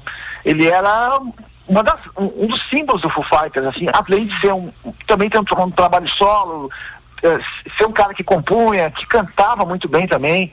E eu tive a oportunidade de ver o Foo Fighters em, em março de 2018 em Porto Alegre, no, no show que eles fizeram no, no Beira Rio, né? E realmente era é uma, era uma presença muito forte no palco, assim. Uh, e, e, a, e, a, e, a, integração entre ele e o, e o Dave Grohl, né? Muito e falando em Dave Grohl, vamos lembrar, né, Carla, isso é muito triste, que em em abril de 94, já vai fazer 28 anos, o, o Kurt Cobain acabou com a própria vida. Uh, uma banda que era celebradíssima, que era o Nirvana, ao qual o, o, o Dave Grohl era baterista. E agora nova, e aí ele conseguiu uma coisa que poucas Verdade. pessoas, porque ele, ele se tornou uma, um personagem histórico do rock and roll em duas bandas, né? Porque a história que ele, que ele teve com o Nirvana foi uma coisa mais como coadjuvante. Mas a história que ele tem com Foo Fighters é uma história realmente de protagonista, né? E novamente uh, essa, a tragédia bate a porta do, do David Grohl, né? E numa banda que está num momento assim. Eu sempre digo o seguinte: eu não sou um grande fã do Foo Fighters, mas é inegável dizer que o Foo Fighters. Oi? Deu um probleminha, Márcio? Tá me ouvindo? Márcio Grinks. Acho que caiu a ligação. Lembra, né? Opa, Marcinho, ó, o, é, assim, ó, trancou, cortou ali a partir do momento em que tu disseste é inegável dizer que o Foo Fighters e aí voltou agora. Tá, é inegável dizer que o Foo Fighters é uma banda que traz aquela energia do rock clássico que todos nós amamos, né?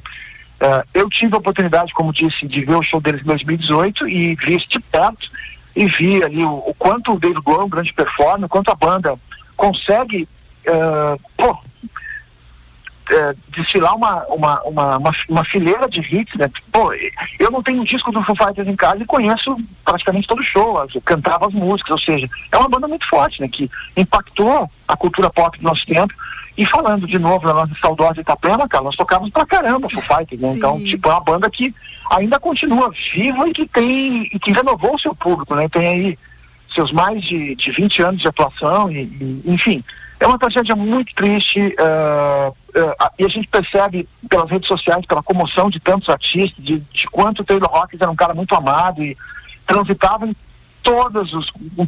Pô, o cara, o cara, o cara realmente era camarada e conseguia ser amado por todo mundo, né? Então é muito triste a morte de um cara com apenas 50 anos, cheio de energia, um talento, não era só um baterista, se fosse apenas um baterista, mas ele era muito mais, era um grande artista, né? Sim. Então eh, não tem como não ficar sensibilizado com esse drama aí, bom, enfim, lembrei, mais uma vez acontecendo é, isso no rock and roll.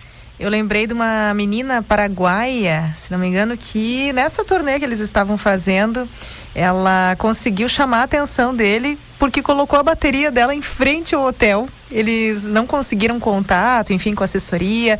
E ela se vou dar minha última cartada. Foi lá e instalou a bateria em frente ao hotel no Paraguai e conseguiu. O Taylor foi lá e ela conseguiu chamar a atenção dele. Ele assistiu o trabalho dela, ao trabalho dela e fizeram foto.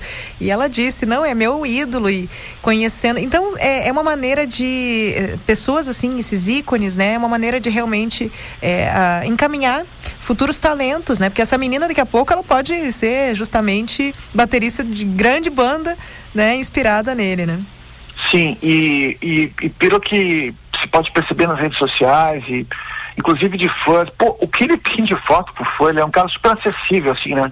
Ele realmente ia, ia de encontro ao seu público, né? Isso é, é, é eu acho que é uma grande virtude de um artista, né? Não tinha essa tramela, né? Pô, esse, esse fato que tu narrou agora aí mostra o, o, da personalidade dele, né? De, de, de, saber que um dia ele teve nessa mesma posição da menininha e ele vai lá e, e ou seja, é, ele é uma figura, ele era uma figura inspiradora, né? E por isso que esse é, é, essa sombra nefasta das drogas, ela realmente nos tem um recado por trás disso, né? Que entre quatro paredes, realmente às vezes a gente não imagina o que está acontecendo e, e, o abuso de drogas é, é, é, é, algo que sempre me sensibiliza, assim, né?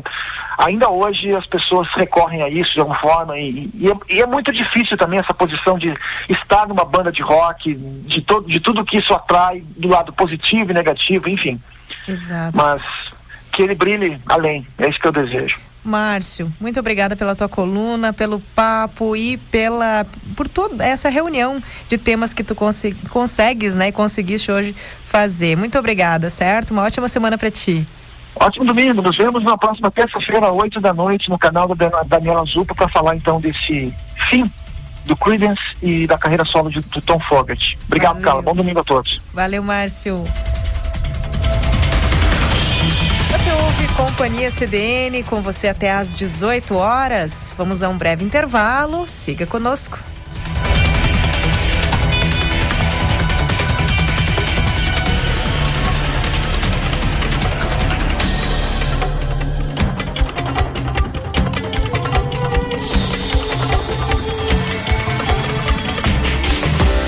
Verden Gestão de Frotas proporciona o rastreamento de seus veículos e soluções exclusivas de monitoramento de máquinas agrícolas. Com nosso sistema, você recebe informações em tempo real, garantindo respeito às normas de trânsito e políticas da sua empresa. Contato no fone 3307 0061 ou em nosso Instagram, arroba verden.agr. Está com sintomas de Covid-19 ou teve contato com alguém positivado? Não fique na dúvida. Realize seu teste no LabMed. Nosso atendimento foi normalizado e estamos com estoque de exames para diagnóstico da Covid em todas as unidades do LabMed. O RT-PCR é padrão ouro no diagnóstico, indicado entre o segundo e sétimo dia de sintomas e para assintomáticos. Garanta a sua segurança e de quem você ama. Procure um dos pontos LabMed e realize seu teste. No sábado e no domingo, com Plantão Bay em quatro edições, os repórteres Maurício Barbosa e Rafael Menezes trazem informações sobre o que é notícia na área policial. O trânsito nas principais avenidas e rodovias de Santa Maria e região e demais serviços de interesse público. Plantão Bay, onde a informação não tira folga. Shopping China Rivera. Você encontra mais de 2 mil produtos em ofertas e mais de 10 setores com várias opções de compras. Os melhores preços de ar-condicionados, bebidas e perfumes importados, roupas de marcas como Lacoste, Tommy Hilfiger, Leves e muito mais. Produtos importados e originais de vários lugares do mundo. Venha fazer suas melhores compras e paguem até 10 vezes no cartão de crédito nacional e internacional. Shopping China Rivera. O lugar certo para suas compras. Já está disponível o aplicativo do Grupo Diário. Nele, você escuta a rádio CDN 24 horas ao vivo e pode consumir todo o conteúdo do Diário e do BEI. Tudo em um só lugar. Baixe agora. Disponível para Android e iOS. Com o pronto atendimento virtual 24 horas da Unimed Santa Maria, você pode fazer consultas adultas e pediátricas sem sair de casa, pelo seu plano de saúde, Unimed Card, Uniped ou particular. É só acessar o app do Hospital Unimed Santa Maria no seu smartphone e seguir os passos na tela. É rápido, fácil e na hora que você precisa. Baixe o aplicativo e conheça essa novidade. No programa Meu Pet é Pop, o seu melhor amigo tem o espaço que merece. Todos os sábados na TV Diário e Rádio CDN, às 15 horas, uma edição inédita do Meu Pet é Pop. Não perca! Carla Torres.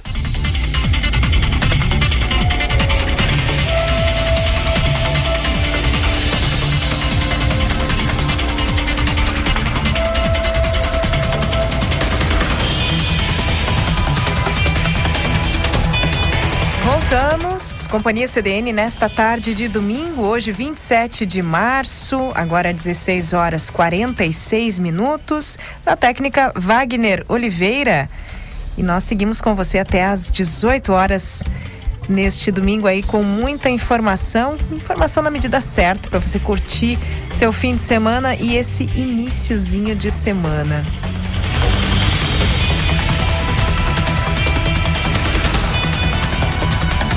Cinco meses após o início da obra de pavimentação da ERS 516, que liga Santa Maria a São Martinho da Serra, foi publicado um aditivo financeiro em decorrência da alteração do tipo de revestimento do asfalto.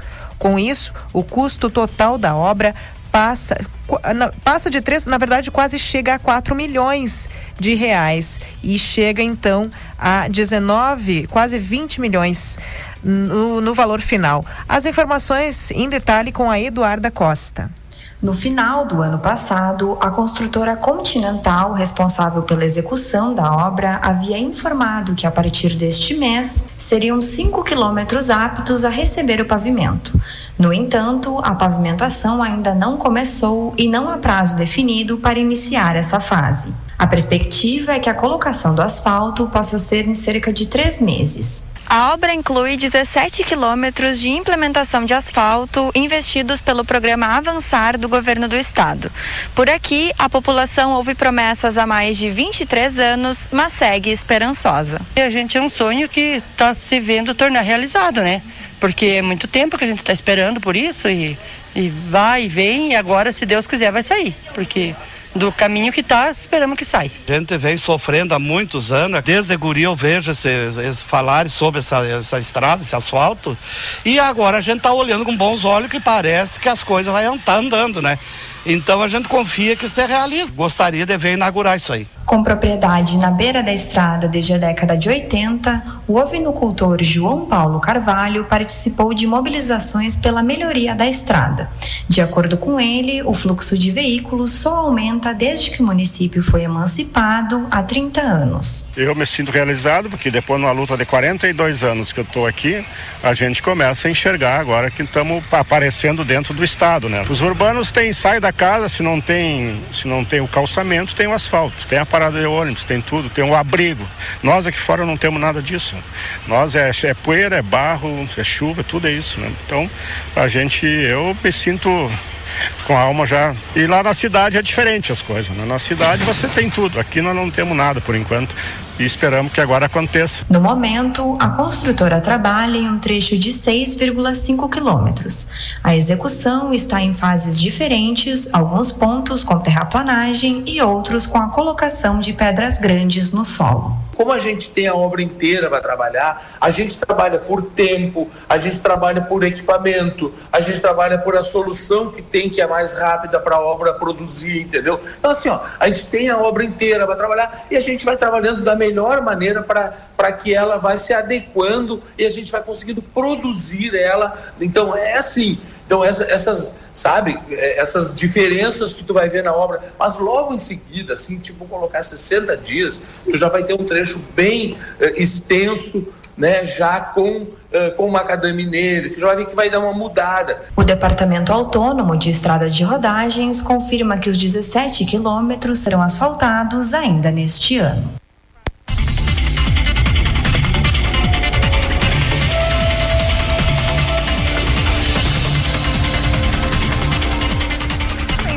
Eduarda Costa com informações sobre a obra de pavimentação da ERS 516 que liga Santa Maria a São Martinho da Serra. E neste momento, Companhia CDN recebe Carmen Xavier, jornalista do Diário, que nos traz aí os destaques da edição de segunda-feira. Boa tarde, Carmen. Boa tarde, Carla. Boa tarde aos nossos ouvintes. Estamos então preparando ali na redação a edição impressa de segunda-feira trazendo os principais fatos do final de semana, também de sexta-feira à noite para cá. E vamos destacar, Carla, a...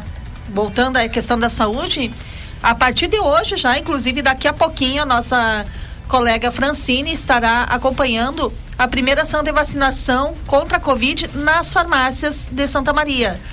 Hoje já tem uma ação lá no bairro Tancredo Neves. A nossa colega Francine, então, daqui a pouco vai estar se deslocando até o local para acompanhar esse, essa primeira ação de vacinação feita nas farmácias.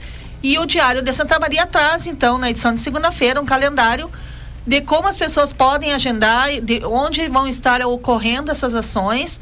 Então, esse é um assunto que interessa a todos, né? Porque agora, além do, das unidades de saúde, então, algumas farmácias fizeram parceria com a Prefeitura Municipal estarão aplicando então a doses, a, as doses contra a Covid-19. Certo. Chegou e... a, é, sabes que chegou a aparecer uma pergunta aqui ontem sobre o custo das vacinas e daí eu digo não, mas vamos, vamos conversar detalhes com o pessoal do diário, né? Não, Isso não, não. Essa ação com as tem... farmácias, ela não tem custo, né? É uma parceria com a prefeitura dentro daquelas ações de de vacinação por meio do Sistema Único de Saúde. Claro que nas farmácias é, tem um detalhezinho que precisa ser agendado. São várias opções de horário, várias opções de local, né, na, na cidade, mas precisa ser agendado para evitar, né, confusão, evitar filas, para que a pessoa vá lá com tranquilidade, faça a sua imunização e volte para casa mais tranquila, né? Sim, um momento mais calmo, né, Carmen? Que bom que tem, tem essa possibilidade agora. Exato, né? Essa ampliação, essa de, de né, possibilitando que a, que a população tenha acesso mais fácil né, ao imunizante. Outro destaque, Carla, é, infelizmente na área de trânsito aqui em Santa Maria, um final de semana bastante complicado. Tivemos é, óbitos em função de acidentes de trânsito, tanto em Santa Maria quanto na região. E hoje, ainda no domingo, nosso colega Rafael Menezes do, do BEI, acompanhando aí outras ocorrências, inclusive aqui próximo do jornal, Sim, né, na, na faixa nova de Camobi. Então, reforçamos aí quem estiver se deslocando que tenha atenção, é, que vá com calma. O trânsito, né, às vezes é meio traiçoeiro, então vamos nos deslocar com calma aí, quem estiver transitando pelas ruas e avenidas, não só de Santa Maria, mas também da região. E a gente vai estar trazendo então algumas algumas dessas ocorrências na edição impressa de segunda-feira. Certo. Ontem ainda o Rafa, até hoje eu estava tentando entrar com ele ao vivo e ele, claro, assim que puder, mas ele está correndo, né, gente? Está pela ah. rua aí buscando tá. informações, não tá e assim, fácil. quando ele está sentado ali uh, organizando tá um, já tá acontece, já vem outro é. e infelizmente é, é essa situação. Muito triste. E perto daquele trevo uh, ali de acesso à Ubra, né? Nós temos que são vários episódios, vários acidentes e aparentemente não tem uma razão Uh, tanto por sinalização quanto por condições da, da pista. Da rodovia é. É muito difícil e está sendo investigado justamente o porquê disso, né? Exatamente. E claro, Carla, a gente não poderia deixar de trazer né, uma cobertura completa de como foi o show ah, do, embaixador sim, do embaixador de Santa Maria, né, de como foi uh, a vinda de Gustavo Lima aqui para a cidade. Então a gente tá, vai trazer na edição impressa como que foi esse grande show que mobilizou aí milhares de pessoas lá no Praça Nova na noite de sexta-feira. E o gurizinho, aquele coisa querida, o, o Vicente, um amor. eu cuidei aquela, eu olhei assim, eu digo que performance, olha só que mimoso. Não, né? e ele assim, ó, foi fantástico, tanto no, na, no VT, no, no trabalho feito aqui pela nossa equipe, né? Que ele fez uma apresentação Imagina. especial na, na residência Querido. dele, quanto no próprio show do, do Gustavo Lima ali, que ele foi fantástico. A desenvoltura, né? Imagina que, que daqui a pouco é outro artista aí que a gente Quem tem. Quem sabe, né? Daqui os tempos, não estará nos palcos aí surpreendendo a todos. Com certeza, Carmen, um ótimo trabalho para ti, boa semana. Muito obrigada, Carla, um bom trabalho aí, eu sei que tu segue trazendo ah. as melhores informações aos nossos ouvintes e uma boa tarde também a todos que acompanham a CDN. Obrigada. Aí então os destaques da edição de segunda-feira, isso e muito mais, na edição impressa do Diário desta segunda, 28 de março. E nós seguimos de informação por aqui. Depois de muitos pedidos por parte dos moradores da região, a revitalização da Vila Belga deu um passo inicial em fevereiro deste ano. Agora, mais de um mês depois, a empresa responsável pelo trabalho começou a recuperação do calçamento. Os detalhes com Denzil Valente.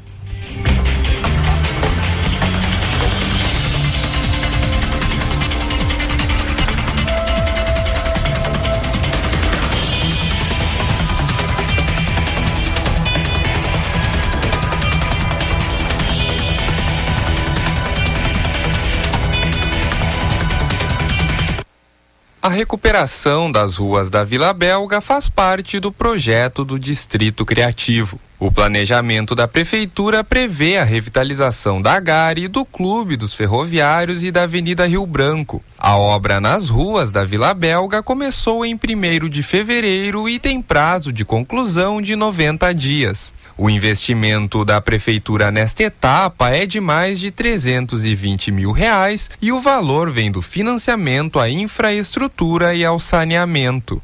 A parte de drenagem pluvial está cerca de 95% concluída e agora a empreiteira começa a realizar o novo calçamento.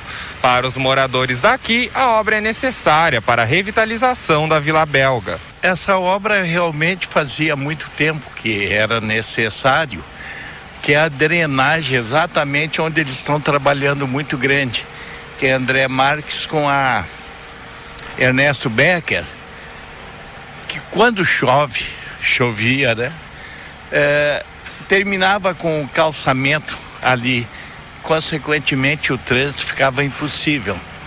Agora estão fazendo, fizeram a drenagem, esperamos que seja solucionado esse problema. Outro morador da região que observa diariamente o trabalho no local é o Renato Silva. Ele que reside na rua Ernesto Becker, em frente a um dos trechos em obra, relata que o maior problema da região é o alagamento. Era necessário que aqui alaga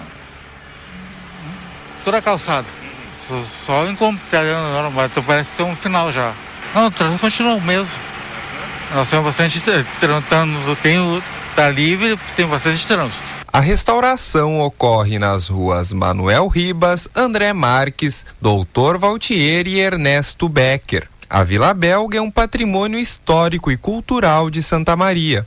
Segundo o vice-prefeito Rodrigo Décimo, as reformas na região buscam resgatar o espaço e incentivar que mais pessoas frequentem o local. A estimativa é de que o distrito criativo esteja concluído em cerca de três anos.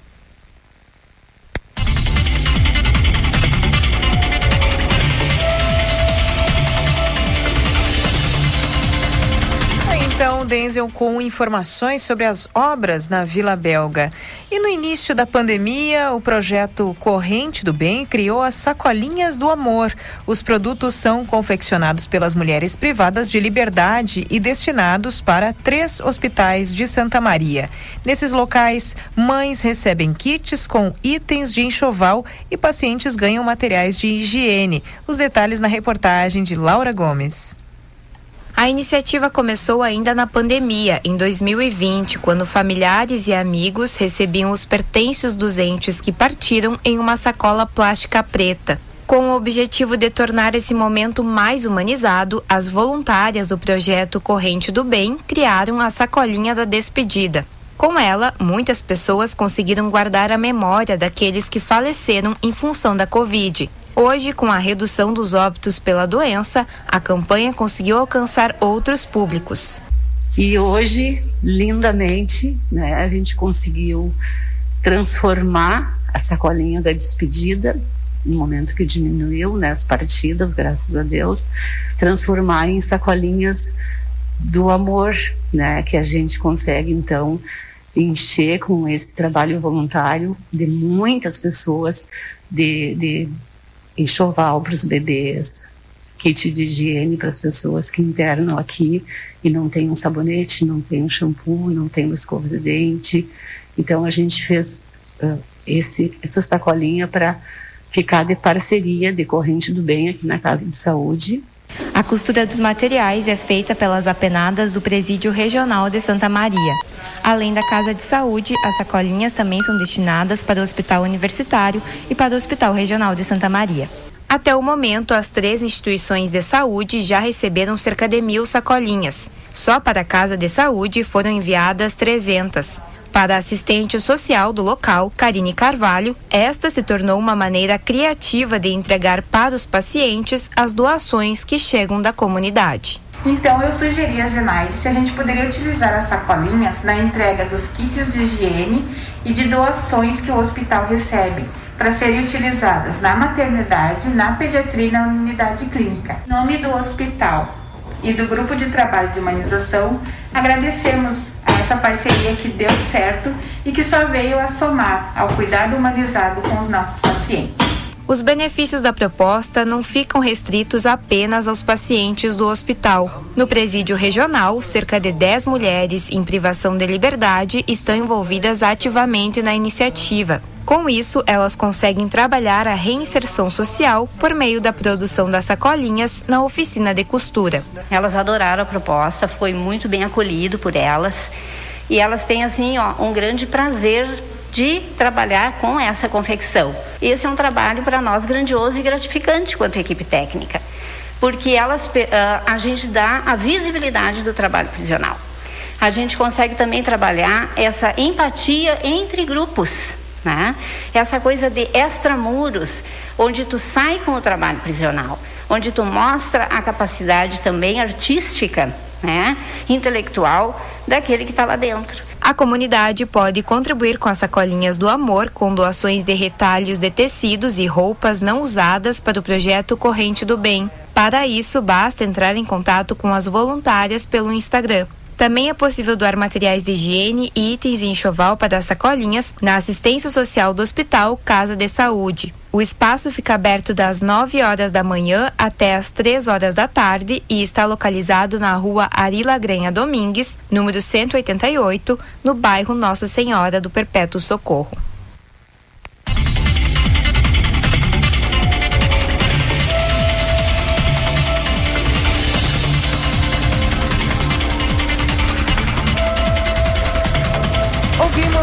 Débora Gomes com os detalhes sobre o projeto Sacolinhas do Bem. E nós vamos a um breve intervalo, depois tem Empreender pelas Redes com Daniela Pozobon, nossa entrevistada, ela que é professora de inglês. Fique conosco.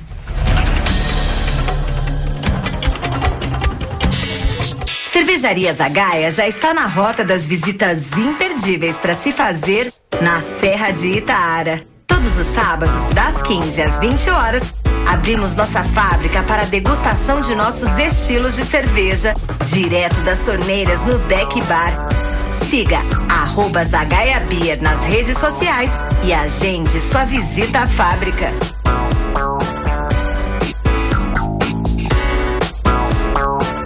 Novo lava-roupas em pó girando sol tem o poder da biotecnologia enzimática Optical Wash, que remove manchas, sujeiras e preserva a qualidade e as cores do tecido. Prazer em estar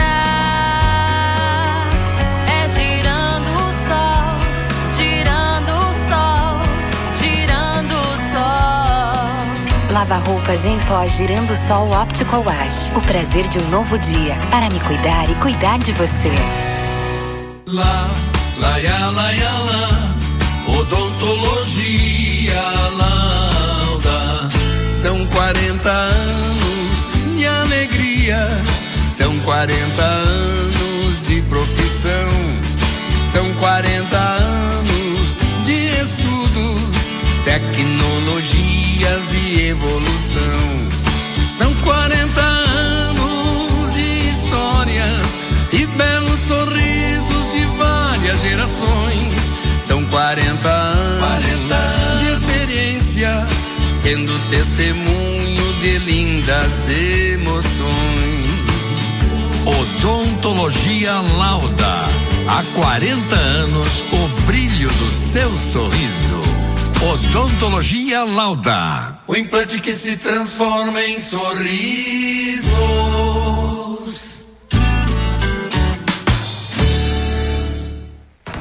Olá, eu sou Leonardo Sagrilo Santiago, advogado criminalista, professor universitário e hoje eu quero te fazer um convite. Vamos juntos criar oportunidades para transformar a sua vida? Na FAPAS, temos professores capacitados, temos aulas com situações reais de aprendizado e uma estrutura moderna e ampla esperando você. Vestibular de Verão 2022 transforme a sua vida, transforme o mundo. Ouça agora a dica de trânsito DPSU. Álcool e direção não combinam. Se você for ingerir bebida alcoólica, não assuma a direção de um veículo. Um dos principais efeitos do álcool na corrente sanguínea é a diminuição de reflexões, o que prejudica muito a direção. Assim, além do risco de causar acidentes, as penalidades podem ser pesadas. DPSU, assessoria a vítimas de acidente de trânsito. Um porto seguro na obtenção dos seus direitos.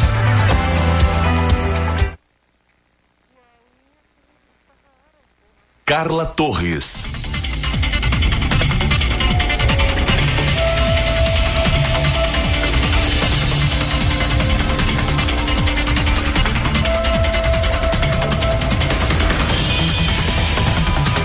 Voltamos, Companhia CDN com você até às 18 horas. Na técnica comigo, Wagner Oliveira. Agora são 17 e 6. 28, olha só, a temperatura subiu de novo, 28 graus em Camobi, tá calorzinho. E daqui a pouco eu pergunto para minha entrevistada como é que ela estava se virando lá fora, estava muito quente mesmo. Porque, gente, agora chegou a hora de empreender pelas redes. É um quadro aqui do Companhia CDN em que nós convidamos profissionais que atuam principalmente se articulando pelas redes sociais.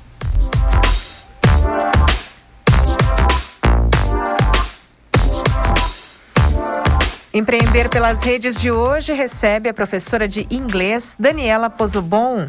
Ela que tem 20 anos de ensino dessa língua e é também empreendedora. Nos últimos cinco anos, ela adquiriu experiência trabalhando em empresas internacionais e agora ensina quem quer aprender inglês e buscar uma melhor oportunidade de trabalho conseguir chegar lá fora também, né? Boa tarde, Daniela. Boa tarde, Carla. Boa tarde, ouvintes. Tudo bom? Tudo bem, muito bem-vinda aqui aos estúdios da, da Rádio CDN. Inclusive, uma das poucas entrevistadas desse quadro, porque nós começamos aí em plena pandemia, teve muita coisa remota. Sim, Quem sabe seja a primeira de muitos, né, que venham aqui. Exatamente, esperando mais, mais aí o pessoal que empreende pelas redes também, que está trazendo novidades.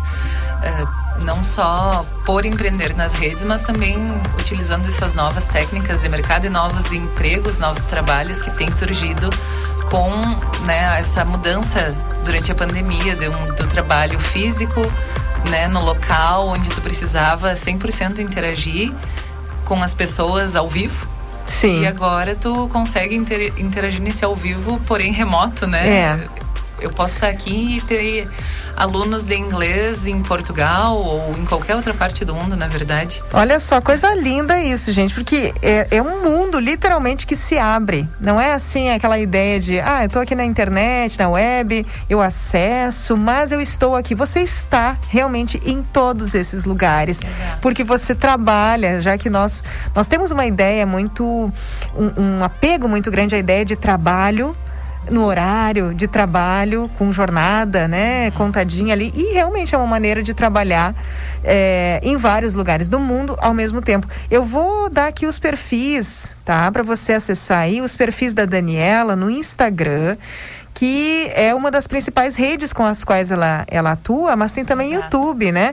Ó, vamos lá para o Instagram, arroba Dani Pozo. É Dani com dois N's e Pozo com dois Z's. Então é arroba Dani Pozo. E também tem o perfil arroba connection underline DP. Connection, que é C-O-N-N-E-C-T-I-O-N, tá? Connection underline D de dado e P de Pozo. D de Daniela e P de Pozo, tá certo? Connection underline DP, tá, gente? Eu vou repetir aqui para quem eventualmente entrar depois, né, começar a nos escutar depois, mas para você que já está ligado aí na entrevista, acesse, conheça um pouco mais enquanto eu converso com a Daniela.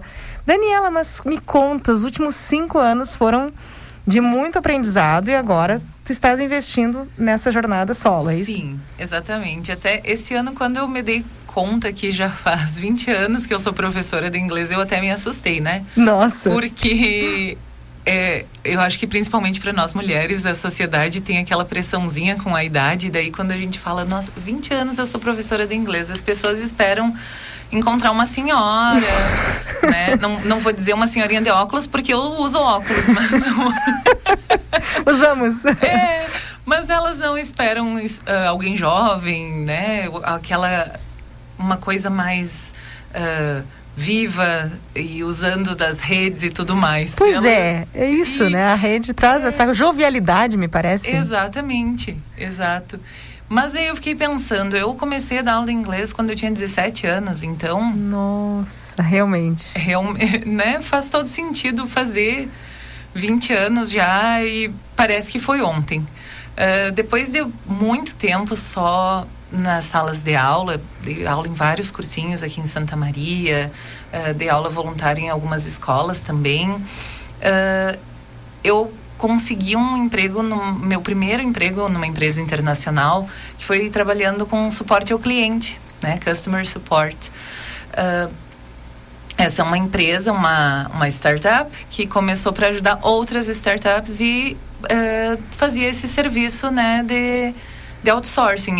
A empresa que precisava de um, um suporte, ao invés de contratar diretamente os funcionários e treiná-los, ela contratava essa outra empresa Sim. que, que faria isso por eles. E eu consegui esse emprego simplesmente porque eu falava inglês muito bem. Eu não tinha ideia nenhuma de como era trabalhar em suporte. A gente tem aquela ideia de que é igual a alguns ah, suportes por telefone que a gente conhece, né? E que não gosta muito. Os telemarketing. Exato, um telemarketing. Quando a gente tem que cancelar algum serviço, a gente já né, se planeja todo, bloqueia ali umas duas horas no calendário para não ter. não ter que se estressar É bravo. com mais nada. É bravo. Então eu tinha muito essa ideia, assim, daquele atendimento, né, chato, eh, assim com um script muito certinho e que era mas eu na não, cara e na não coragem desmerecendo, né, Dani? Aham, Porque exato. é um serviço muito necessário para todas as empresas com que certeza é, precisam encontrar os seus clientes remotamente, mas ai, gente, a insistência, esse é o problema, a insistência, né? insistência. Mesmo depois de uma negativa, né? Exato. Enfim. Mas aí, justamente isso, né? Eu pensava, eu tinha essa ideia de que era um. poderia ser um trabalho chato, né? E entrando nesse mundo, a gente descobre os, os porquês e coloca os pingos nos is e por que que é desse jeito, né? Sim. E vê, claro, as diferenças entre um telemarketing, alguém que te oferece alguma coisa, que te liga toda hora, e um suporte, que é aquela pessoa que vai te ajudar a desenroscar né, os, os probleminhas que acontecem quando a gente usa uma plataforma a qual nós somos novos, assim, ou que é nova pra gente. Sim. E, mas voltando ao inglês, eu só consegui chegar lá por falar muito bem inglês. Antes disso, eu havia feito trabalho como tradutora freelancer para algumas ah, redes de televisão. Olha. Então, então, em alguns, algumas oportunidades, assim, eu tive esse contato com outros tradutores também. E esse networking sempre é bom, porque a gente acaba fazendo um trabalho para uma empresa aqui, outra empresa lá. Aí o amigo que conseguiu um emprego num outro lugar e assim a gente vai naquele velho quem indica, né? É. Que ainda é, Muito mesmo bom. na era das redes, é uma é, é uma moeda de troca muito alta, né? A indicação de alguém que trabalhou contigo, que estudou contigo e tem um- uma boa palavra para falar sobre sobre o que tu faz. Conhece teu trabalho. Eu tô percorrendo aqui os teus perfis. Eu conheci primeiro o Dani Pozo Uhum. e depois eu fui pro Connection DP. Eu vejo que ali em Dani Pozo, desde a foto do perfil, tu já é muito mais, ah, digamos assim, parece que mostra um aspecto mais pessoal, justamente. E tem foto da família. Já no Connection DP. Você tem um, um aspecto já muito mais profissionalizado, mas ambos os perfis trabalham com profissão. Como é que é para dividir a atenção entre um e outro? Não vou mentir que é bem difícil. Pois é, trabalho Não, aqui, é. né? Com estética, tudo de. Eu, eu recentemente fiz um curso de marketing e até para entrar né, no, nessa parte de marketing digital, pois quando eu sou jornalista por formação. Olha, colega aí bem. Só que quando eu me formei, imagina, lá havia Orkut, MySpace, que nem existe mais, né? Pois é, conheci bem. Somos da mesma idade, um pouquinho mais, hein? É, então, assim, o que que, como é fazer marketing digital, né? Como é que é, como seria usar o Instagram sem ser para pô- colocar fotos da minha filha, com meu marido, com os meus gatos, cachorro, etc, família, amigos. Né? Exato. E aí, naquela dúvida sempre, faço um perfil, fico com um perfil ou dois perfis. E a gente sempre fica um pouco receosa de compartilhar demais da vida pessoal, né? E aí eu pensei, vou fazer dois perfis. No fim, acaba que eu quase não posto mais nada pessoal, mesmo no meu perfil pessoal. e eu acabo profissionalizando os dois, mas eu deixo as coisas mais institucionais no Connection DP Tá. e eu deixo as coisas um pouco mais leves no meu perfil pessoal. Realmente. E eventualmente coloco alguma alguma piada, algum- eu sou uma pessoa muito animada, eu tô sempre dando risada ou tentando fazer alguma uma piadinha. E aí eu tento trazer isso no meu perfil pessoal, porque as pessoas que me seguem ali já têm amigos, ex-colegas e tudo mais, é mais fácil de, né, de, de entender esse lado. Na Connection eu deixo mais um perfil professora para quem não me conhece não se assustar tanto, né? Assustar tudo. Essa é boa. Eu que sou das piadinhas, né? Sempre tô dando um jeito de dar uma leveza. Que a vida é tão pesada, né, Dani? Exato. Eu entendo bem o que tu diz. É o que eu penso assim, se nossa, gente, pra que, que eu vou, sabe? Não que não seja importante tratar de assuntos sérios, mas eu não preciso ficar lá todos os dias chorando as pitangas para os meus alunos e falando num, como se fosse o noticiário das 8 horas da noite, assim, uma coisa séria, tô eu lá. Não, né? Eu, eu tento dar uma leveza profissional, mas Uhum. aí o meu perfil pessoal eles podem ver, assim, eu falando alguma uma coisa que outras vezes eu dou uma risada, uma gargalhada que os meus amigos sabem que é uma das minhas marcas registradas. Sim, muito bom. Então, assim, a gente vai se conhecendo melhor e as pessoas vão, vão chegando e, e conhecendo não só o nosso trabalho, mas como nós somos como pessoas, porque eu acho que isso hoje é o que faz as pessoas aderirem ao teu, à tua marca, ao teu produto, ao teu serviço, né? Tu compartilhar valores, tu compartilhar uh, experiências de vida ou pensar, não, essa pessoa leva a vida, né? Pensa do mesmo jeito que eu, ela não é uma pessoa muito séria ou não é uma pessoa muito bobalhona, enfim, a, a, gente vai vai colocando ali, vai fazendo as medidas comparativas, né? Com certeza. E Daniela ficou, o jornalismo ficou para trás, então. Ficou. Tu, tu investe totalmente teu tempo profissional uhum. no inglês. Eu tô vendo aqui que são tantas postagens, são dicas. Eu sei que tem curso também. Por Sim. favor, fica à vontade para falar. É, sim, como eu tinha connection com uma escola física anteriormente, e, na verdade, nesses anos que eu fiquei trabalhando com, uh, nas, nas, empresas internacionais, eu fechei a escola física. Eu decidi agora fazer, re, renovar tudo.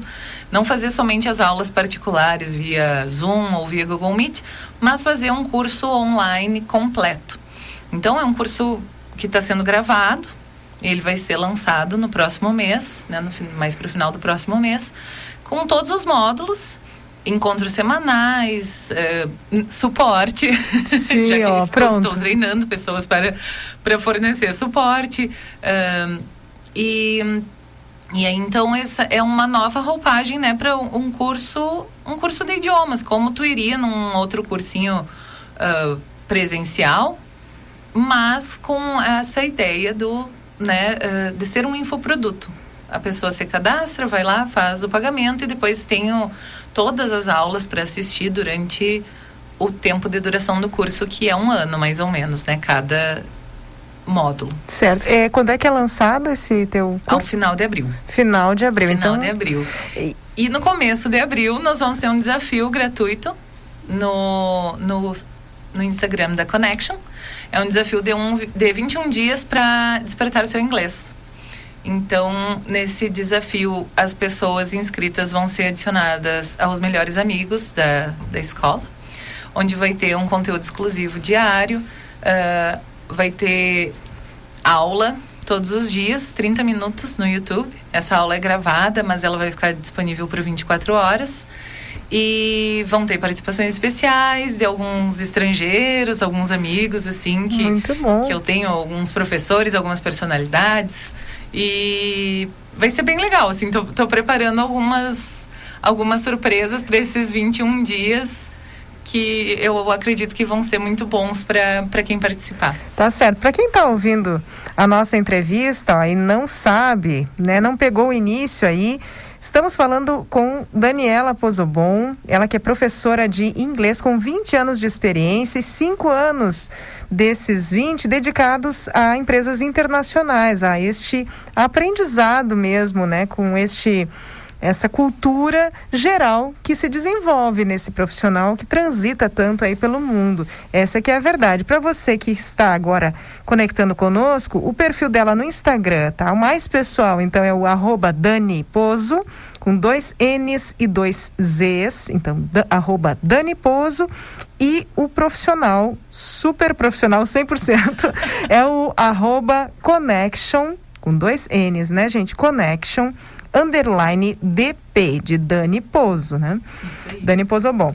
Então, mas uma pergunta que fica, claro, essa estratégia de marketing é, realmente tem dado muito certo, essa questão do curso que vem antes de um curso pago. São, é muito material, é muito, muito conteúdo entregue.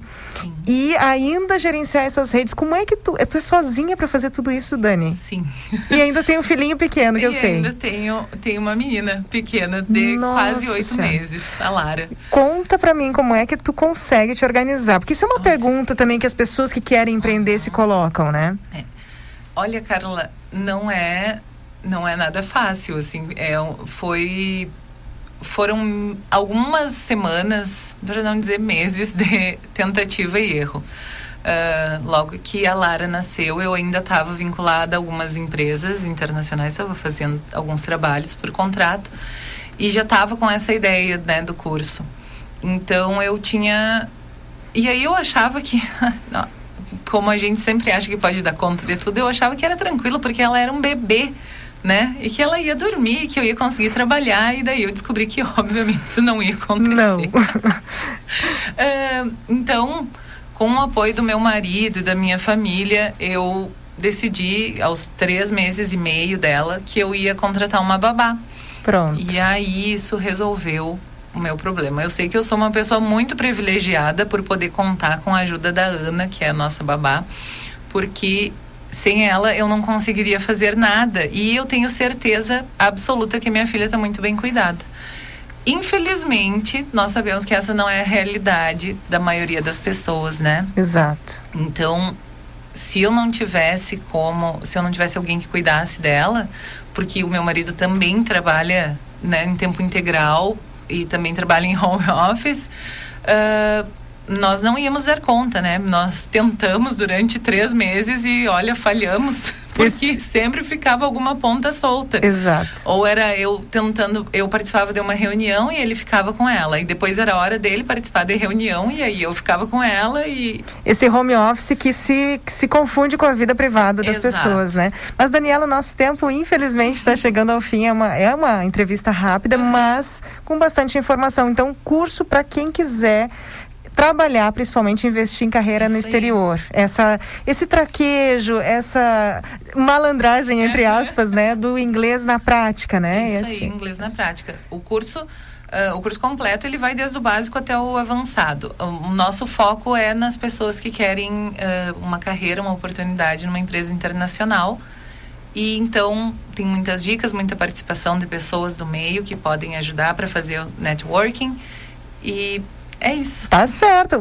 Parabéns pela obrigada. entrega aí para essa proposta de trabalho que não é fácil. As pessoas podem pensar que empreender pelas redes sociais, ah, tá em casa, né? Empreendeu pelas redes sociais, então tá tudo cômodo.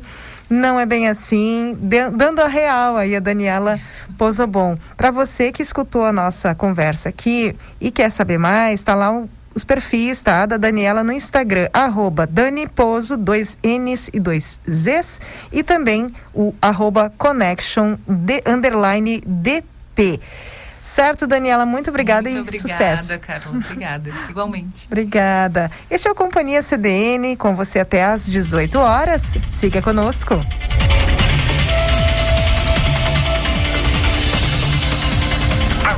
Eu tô tão feliz.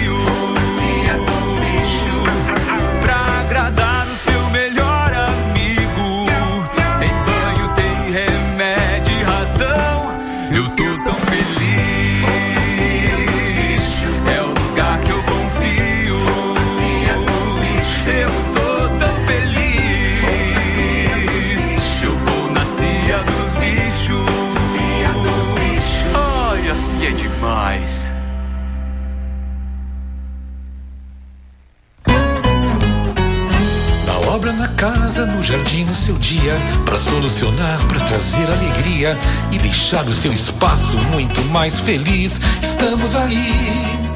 Andaime Camobi Máquinas, a locadora de Camobi. Para não complicar, para simplificar, ligue 30 29 22 51. Andaime Camobi Máquinas, a locadora de Camobi. Programa Meu Pet é Pop, o seu melhor amigo tem o espaço que merece. Todos os sábados na TV Diário e Rádio CDN, às 15 horas, uma edição inédita do Meu Pet é Pop. Não perca! Quer ter o prazer de sorrir, falar e comer com mais segurança? A Davante Odontologia Implantes é uma clínica completa para a sua saúde bucal e estética facial. Aqui você encontra equipe com mais de 20 anos de experiência em implantes dentários e última tecnologia. Agende uma avaliação e venha realizar o sonho do seu implante dentário. Fale com nossa equipe pelo WhatsApp 99220 6058. Venha conhecer nossa nova estrutura na Duque de Caxias 1863, Santa Maria. Estacionamento com manobrista. Amiga, olha que embalagem linda do novo lava-roupas em pó Optical Wash Girando Sol. Sim, ele tem o poder da biotecnologia enzimática, que remove mancha, sujeira e preserva a qualidade das cores do tecido. Ah, além do azul e rosa, tem a versão hipoalergênica. Ai, adorei. Já experimentou? Claro! Nossa, é muito eficiente. Lavar roupa agora ficou fácil demais. Lava roupas em pó girando sol Optical Wash. O prazer de um novo dia para me cuidar e cuidar de você. Notem Energia Solar. Contamos com engenheiros e profissionais qualificados, além de garantir a instalação do seu sistema de energia solar em até 60 dias.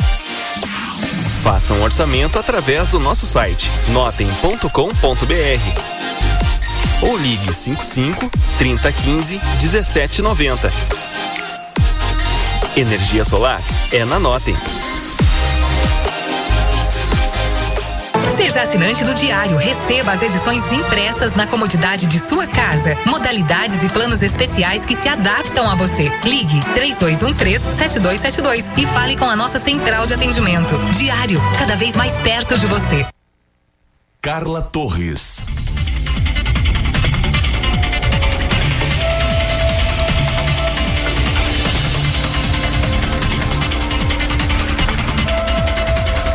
Voltamos, Companhia CDN, com você na 93.5 FM, a rádio que está 24 horas ao lado da comunidade. Seguimos de informação por aqui. O SUS oferece novo remédio para pacientes com hepatite B. O remédio é chamado de TAF, é a terceira opção para o tratamento da doença. Os detalhes quem nos traz é a Ariane Lima. Um novo medicamento disponível na rede pública de saúde pode beneficiar pacientes com hepatite B que têm contraindicação ao tratamento ofertado pelo Sistema Único de Saúde, o SUS. Incorporado pelo Ministério da Saúde, o uso do tenofovir alafenamina irá promover uma terceira opção de tratamento da doença para pessoas em que o uso do tenofovir convencional e entecavir não for possível.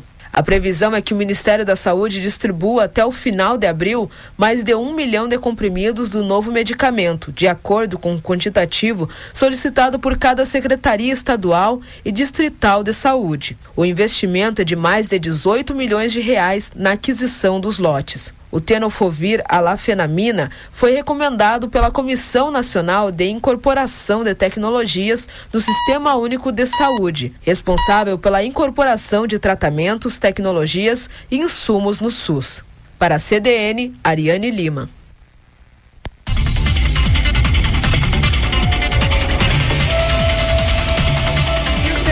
Servidores da UFSM têm até o dia 2 de abril para encaminhar o comprovante de vacinação. Passaporte vacinal vai ser exigido para toda a comunidade acadêmica. As informações com Jaiana Garcia.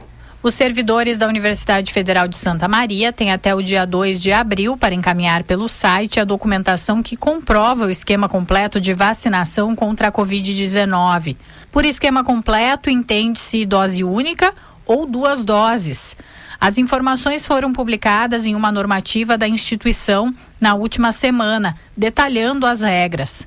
Alunos e trabalhadores terceirizados também terão de comprovar a imunização ou ainda comprovar a contraindicação médica em caso de não ter se vacinado por conta de problemas de saúde. Em reunião do Conselho de Ensino, Pesquisa e Extensão, o CEP, em 15 de fevereiro, foi definida a exigência do passaporte vacinal.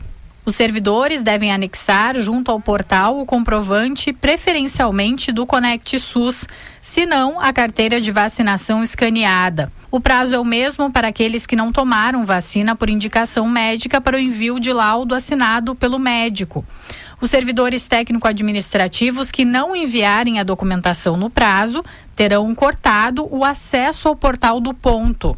Já os servidores docentes terão cortado o acesso do portal do professor.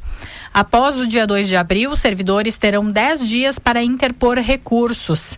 Quem não se vacinou com a segunda dose pode ainda preencher uma declaração dizendo ter a intenção de se vacinar e anexar comprovante da primeira dose. A alternativa para quem escolher não se vacinar é apresentar uma declaração de comprometimento e levar exames de RT-PCR a cada 72 ou antígeno a cada 24 horas. Com informações para a CDN, Jaiana Garcia.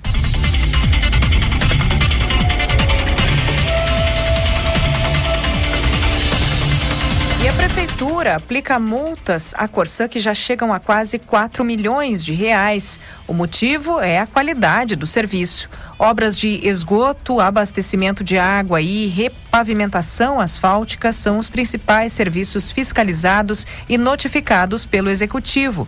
A reportagem é também de Jaiana Garcia. A qualidade e o prazo para execução de obras da Corsã tem sido alvo de notificações e multas por parte da Prefeitura de Santa Maria. Desde 2018, quando um novo contrato com a companhia foi assinado pelo município, as exigências em relação às obras de esgoto e abastecimento de água e os serviços de asfaltamento das ruas têm sido mais rígidas. A prefeitura ainda criou uma superintendência específica para fiscalização e monitoramento dos serviços. O principal problema da Corsa hoje são os atrasos das, das repavimentações. Isso é notificado semanalmente e é, e é sempre cobrado e acompanhado pela fiscalização. E outro problema importante é a qualidade da pavimentação. Isso também já foi fruto de várias notificações e é o que vi, acabou virando essas, essas multas aqui. Desde julho de 2018 foram emitidas 754 notificações e 11 multas, que já somam mais de 3 milhões e 800 mil reais. A campeã de notificações e multas é essa rua aqui onde nós estamos, a João Machado Soares, no bairro Camobi. A última multa aplicada foi de mais de 500 mil reais por conta de problemas na repavimentação. O procurador-geral do município explica que a rua João Machado Soares é um exemplo do que não deve ser feito.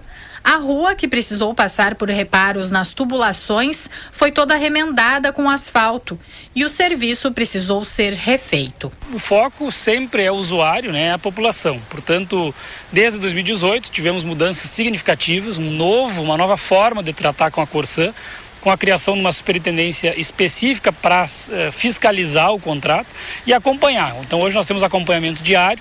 No ano passado, um novo contrato foi assinado e a Corsã tem até 30 milhões de reais para investir em pavimentação.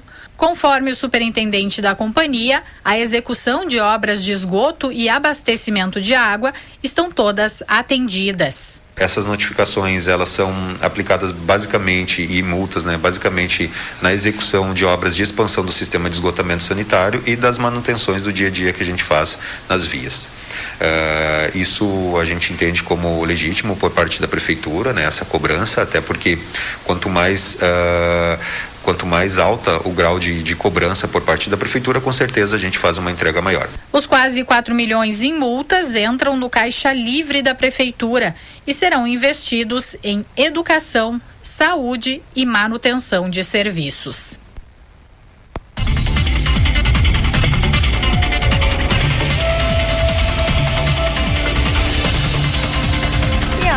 AGF se apresenta na segunda-feira para iniciar os trabalhos visando a disputa da Liga Gaúcha 3. Detalhes com Gilson Alves.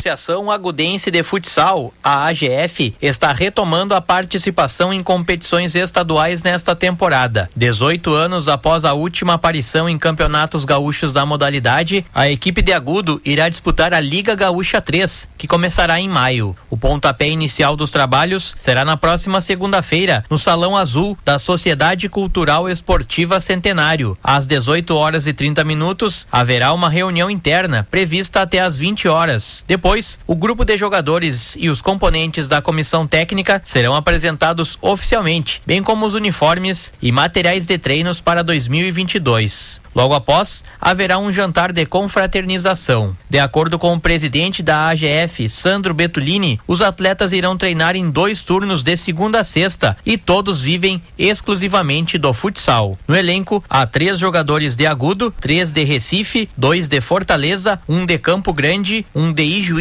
dois de Sobradinho, um de Candelária e um de Cachoeira do Sul. O clube formou a casa do atleta e todos irão morar em Agudo. O técnico da equipe será o Santa Mariense Sandro Colvero, com grande experiência no futsal gaúcho e também fora do estado. Seus últimos clubes foram a CIF de Ibirubá, Mafra de Santa Catarina, Uruguaianense e a Fux de Seberi. Para a CDN, Gilson Alves.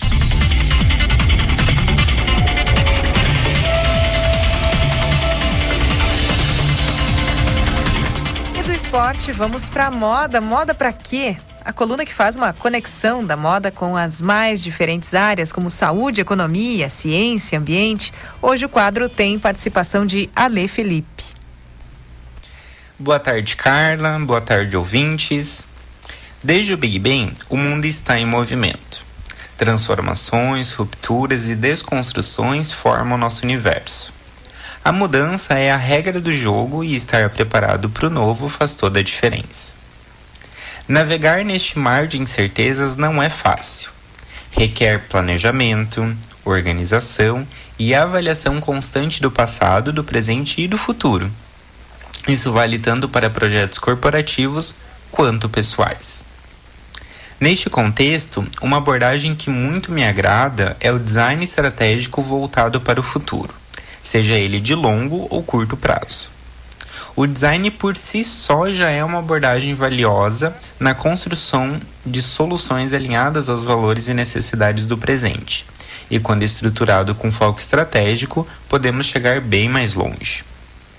Para início de conversa, é fundamental uma análise de onde estamos para visualizarmos onde queremos chegar. Compreender o cenário atual possibilita conhecermos nossos pontos fracos e fortes, juntamente com oportunidades e ameaças do próprio ambiente. Depois, é necessário estabelecermos um grande e significativo objetivo a ser conquistado ao longo do tempo. Aqui, o design estratégico para o futuro colabora com a organização de metas, prazos e tarefas menores que são importantes para o processo. Além disso, é bacana triangular nossas decisões estratégicas com mudanças de comportamento e soluções tecnológicas. Ou seja, minhas apostas futuras levam em conta o consumidor e as tecnologias disponíveis. Levar em conta novos direcionamentos sociais na minha estratégia de design coloca o consumidor no centro, o que aumenta o diferencial competitivo frente à concorrência. Também, inserir as recentes tecnologias lançadas posiciona o projeto como vanguarda, tornando único o relacionamento com o meu público. E para fechar essa coluna, deixo uma provocação final.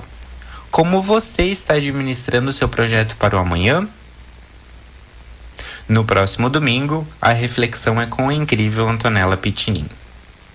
Sou Alessandro Felipe, professor universitário, mestre em moda, especialista em inovação e publicitário. Você pode me encontrar no arroba underline alifelipe com dois L's e dois P's lá no Instagram. Um ótimo restinho de domingo para minha amiga Carla e para você, querido ouvinte. Com os melhores cumprimentos, Ale.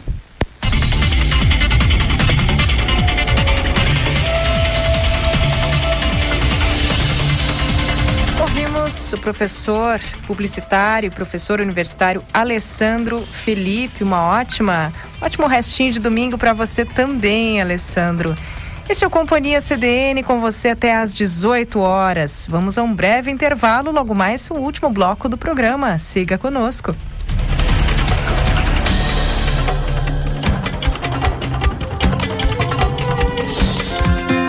A Oral Sim valoriza seu bem maior, a saúde.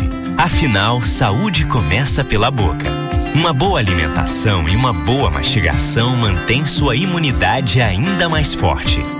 Saúde e sorrisos, sempre em primeiro lugar. Para mais informações, acesse oralsim.com.br e saiba mais. Oral Sim, sua referência em implantes dentários. Olá, eu sou o Daniel Toneto, advogado criminalista, escritor e professor de Direito da Faculdade Palotina de Santa Maria. Hoje eu tenho um convite para te fazer. Vamos criar oportunidades para transformar a sua vida? Na FAPAS temos grandes professores, aulas com situações reais de aprendizado e uma estrutura moderna e ampla. Vestibular de Verão FAPAS 2022. Transforme a sua vida, transforme o mundo. A loucura por sapatos está esperando você. Ambiente renovado e repleto de atrações especiais, como o Festival de Cervejas Artesanais, de 7 a 17 de abril na FENAC em Novo Hamburgo. Participe, beba com moderação. Já está disponível o aplicativo do Grupo Diário. Nele, você escuta a rádio CDN 24 horas ao vivo e pode consumir todo o conteúdo do Diário e do BEI. Tudo em um só lugar. Baixe agora. Disponível para Android e iOS. Não perca a chance de comprar o seu novo SUVW Volkswagen. Vá a uma concessionária mais próxima e confira as ofertas. E-Cross Sense 2222 a partir de 109.590, com 50% de entrada e saldo em 18 parcelas com taxa zero. Taxa zero. Eleita a melhor compra 2021. Mais que SUV, SUVW. Juntos salvamos vidas. Volkswagen. A Doc Imóveis entrou no mercado com o objetivo de não apenas vender, construir ou assessorar, mas entender as suas necessidades, fazendo parte da sua realização pessoal e da sua história. Poder realizar seu sonho é o que nos motiva todo dia. E com isso, estamos sempre buscando a excelência em todos os quesitos para melhor atendê-lo. Você planeja, idealiza e nós ajudamos a construir o seu futuro. Procure Otávio Doc Imóveis nas redes sociais. Você sabia que pode ajudar as entidades assistenciais de Santa Maria sem tirar um real do bolso? Destine parte do valor do seu imposto de renda para os fundos da criança, do adolescente e do idoso de Santa Maria. Quem tem impostos a restituir também pode destinar, pois o valor será somado ao que terá de volta e com correção. Consulte seu contador. Imposto solidário não custa nada, vale muito. Uma campanha com o apoio do Grupo Diário. Carla Torres.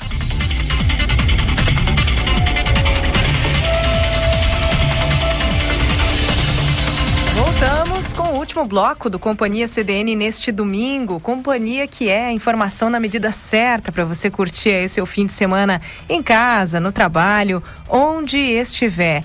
Acompanhe ao vivo pela 93.5 FM, também pelo aplicativo Grupo Diário ou pelos players da rádio em diariosm.com.br e bei.net.br. E por falar em diário, já está no ar a Vox, a rádio web do Diário. São 13 estilos musicais para te acompanhar 24 horas por dia em casa, no carro, no trabalho, onde você estiver, né? Acesse voxsm.com.br, voxsm.com.br ou baixe o aplicativo do Grupo Diário e acompanhe a programação da Vox. E o Diário e a Prefeitura de Santa Maria apresentam o Festival Canções para Santa Maria. São 18 mil reais em prêmios entre os vencedores do primeiro, segundo, terceiro lugar e canção mais popular.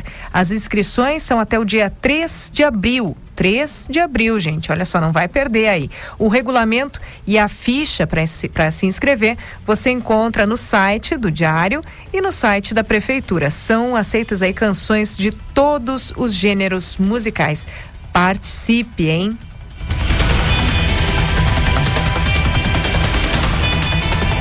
Uma jovem de 22 anos, identificada como Bianca Ribeiro Martins, morreu no Hospital Universitário de Santa Maria neste domingo, depois de dar entrada com perfurações na região do tórax causadas por um canivete.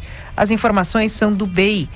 A vítima e mais duas pessoas ficaram feridas após se envolverem em uma briga em uma casa noturna de Cacequi durante a madrugada.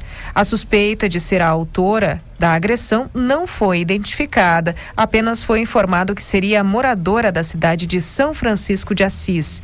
A motivação do crime é investigada pela Polícia Civil. O estado de saúde das outras vítimas não foi informado. Tá na hora de quem gosta de ficar em casa se programar aí para ficar no sofá, né? Curtindo um streaming, curtindo boa música, enfim, opções para quem fica no conforto do lar. Quem traz hoje é o professor de filosofia, vice-diretor do colégio da Escola Silon Rosa e jornalista Juliano Rosa.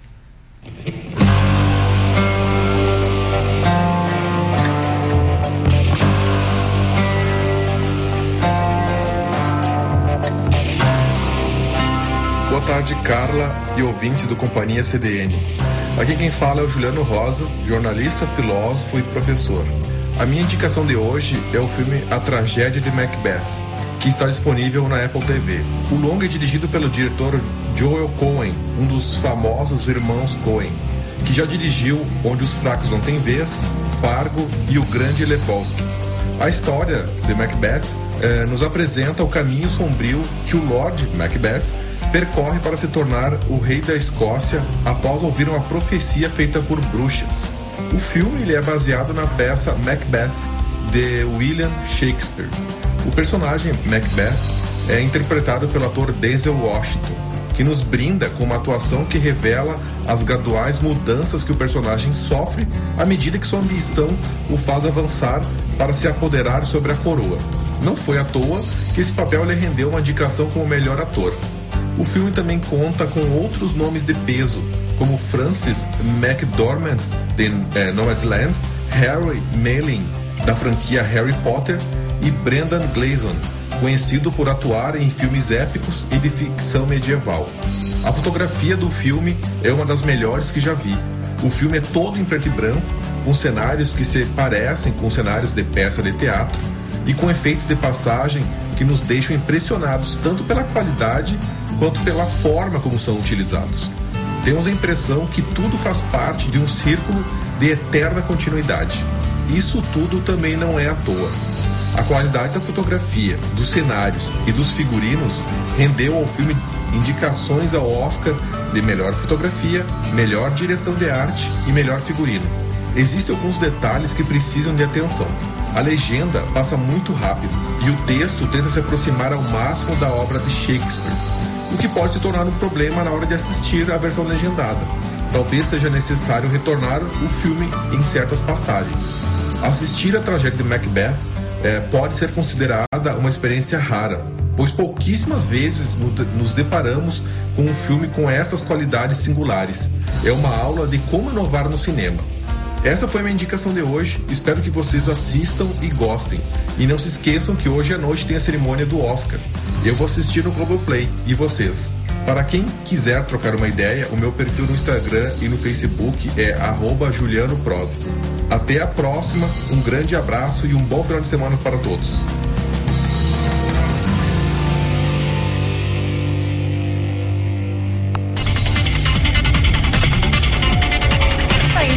A dica de hoje do Juliano Rosa, a tragédia de Macbeth.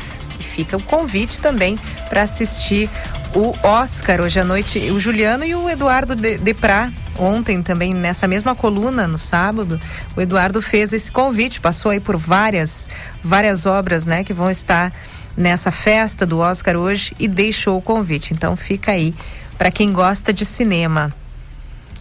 E falando em cinema, vamos para música. Olha só, nesse último dia do festival Lollapalooza em São Paulo, o cantor Lulu Santos criticou a decisão do TSE, o Tribunal Superior Eleitoral, que atendeu ao pedido do PL e proibiu que artistas e músicos que se apresentam no festival Lollapalooza façam propaganda eleitoral em favor de pré-candidatos às eleições de outubro. Lulu Santos citou uma frase repetida muitas vezes pela ministra do Supremo Tribunal Federal, Carmen Lúcia, e ele Então relembra, cala a boca, já morreu, né? Entre aspas, aí cala a boca, já morreu. E ele acrescentou ainda, quem manda na minha boca sou eu, censura nunca mais. Então já passamos aí pela notícia, né, da decisão do TSE sobre esse impedimento dessas manifestações. E aí temos esse olhar do, do Lulu Santos sobre a decisão. Polêmica, né? Essa história toda. E atenção, olha só, voltando aqui para Santa Maria, um golpista que liga para familiares de pacientes internados na unidade de terapia intensiva do Hospital Universitário de Santa Maria, exigindo um depósito em dinheiro a fim de transportar os doentes para a realização de exames, tem atuado há pelo menos um dia. Segundo a assessoria de comunicação do Hospital Universitário, o homem manda mensagens ou faz uma ligação para os acompanhantes dos internados e se identifica como servidor do USME. Atenção! Na conversa, ele informa que o paciente necessita fazer um exame que não é disponibilizado pelo hospital e que, embora seja sem custos pelo SUS, é preciso pagar uma ambulância com UTI móvel que se desloca aí com o paciente para outro lugar. O valor solicitado por Pix é de R$ 1.800. No WhatsApp, o golpista usa como foto a logomarca do próprio hospital. Veja bem, então, cuidado, gente, cuidado. Pelo menos oito famílias, quatro de internados da UTI adulta e quatro da unidade cardiológica intensiva já receberam a ligação. Uma delas caiu no golpe e outras duas estavam aguardando para encontrar o homem presencialmente para fazer o depósito. O hospital informa que está tomando as devidas providências, como alertar pessoas que tenham parentes internados, além de já estar em contato com a Polícia Federal e com o setor de vigilância da Universidade Federal de Santa Maria. Não há informações se o golpista atua em outra cidade ou se pode estar no entorno do hospital. Também não tem detalhes quanto às características físicas desse homem. Um registro de ocorrência também deve ser feito na Brigada Militar. Então fica fica o alerta aí, um golpe relacionado a, fa a, familiares de pacientes internados na unidade de terapia intensiva do USME. Então, pedido aí de R$ 1.800 pelo WhatsApp. E, inclusive, o golpista utilizando como foto do, do WhatsApp a logomarca do USME. É, é absurdo, né? O nível do desaforo, né? Da pessoa. Então fica o alerta, cuidado com este golpe.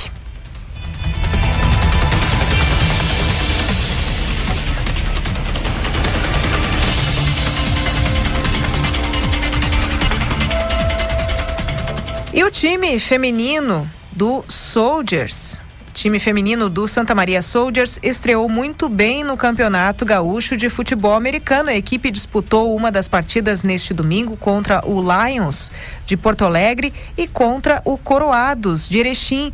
Com belas atuações, o Soldiers bateu o time da capital por 25 a 12 na partida realizada pela manhã. No jogo da tarde, as meninas deram um show, venceram por 47 a 0 o time do norte do Rio Grande do Sul.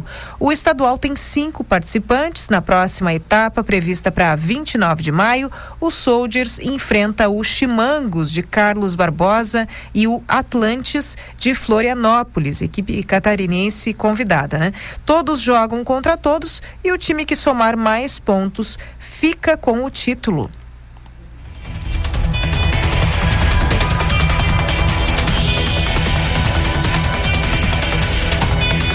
Estamos chegando ao final aí do Companhia CDN deste domingo, hoje 27 de março. Agora são 17 horas 57 minutos, 26 graus em Camobi. E para encerrar este programa, nada melhor do que a poesia do olhar de quem é cronista, né? Eu sempre digo isso. O cronista dessa semana no Companhia CDN é o Fabian Lisboa.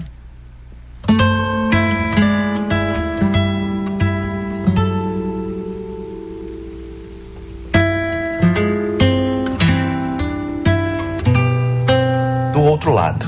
O que é a vida senão apenas um instante? Um instante que pode durar anos ou apenas segundos. A grande ironia de viver é saber que cada passo que damos é em direção à morte, e sobre isso, nada podemos fazer. Mas é difícil negar o quanto ela é quase irresistível. Todos temos a curiosidade de saber com que roupa ela estará do outro lado a nos esperar. Não podemos afirmar com certeza o que estamos fazendo aqui. Talvez agora seja apenas um sonho, e quando realmente acordarmos, a vida se revelará pela primeira vez. O combinado é: quem de nós dois cruzar primeiro, espera o outro para descobrirmos juntos todos os mistérios desse novo lugar. Talvez ainda demore um pouco. Enquanto isso, do lado de cá, apenas me convença todos os dias que estamos aqui nesse momento. Enquanto ainda temos tempo, aproveitamos essa vida, que nada mais é do que uma sucessão de oportunidades. E o dia que desse lado não restar nem mais os nossos corpos, do outro lado, nossas almas vão ser devidamente apresentadas.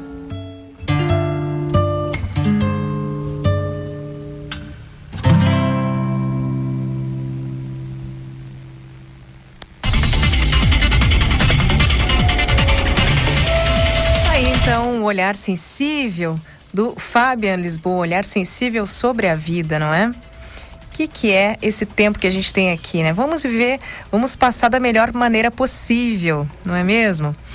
Então, chegando ao final, eu deixo aí o convite para tanto você acompanhar o Companhia CDN no próximo final de semana, sempre aos sábados das 16h10 às 17h30, quanto nos domingos das 15h10 às 18 horas. Mas também deixo o convite para que nós nos encontremos a partir de amanhã, de segunda a sexta também, das 13h30 às 14 horas, no programa Jogo de Cintura. E nós temos participações especiais aí nesses últimos dias. Tivemos gravações com a repórter Thaís Sereta, também passou por ali a Kellen Caldas. Né? Temos também convidada especial aí gravando conosco essa semana, convidada que fez parte da edição segunda edição da revista Persona. Tem, tem surpresas por aí. Nesta segunda-feira, o tema do programa é: é fácil reagir às críticas negativas, mas sabemos lidar com os elogios?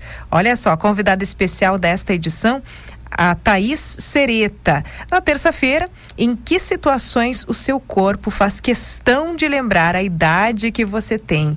Então acompanhe a semana do programa Jogo de Cintura, este programa que procura discutir e trazer temas delicados, delicados do nosso cotidiano, né? Muito além do universo feminino. Então o programa fala sobre ser gente no mundo. Gente, muito obrigada pela sua companhia. Eu sou Carla Torres, comigo na técnica Wagner Oliveira. Para vocês, um ótimo finzinho aí de domingo e sigam na companhia do Plantão BEI.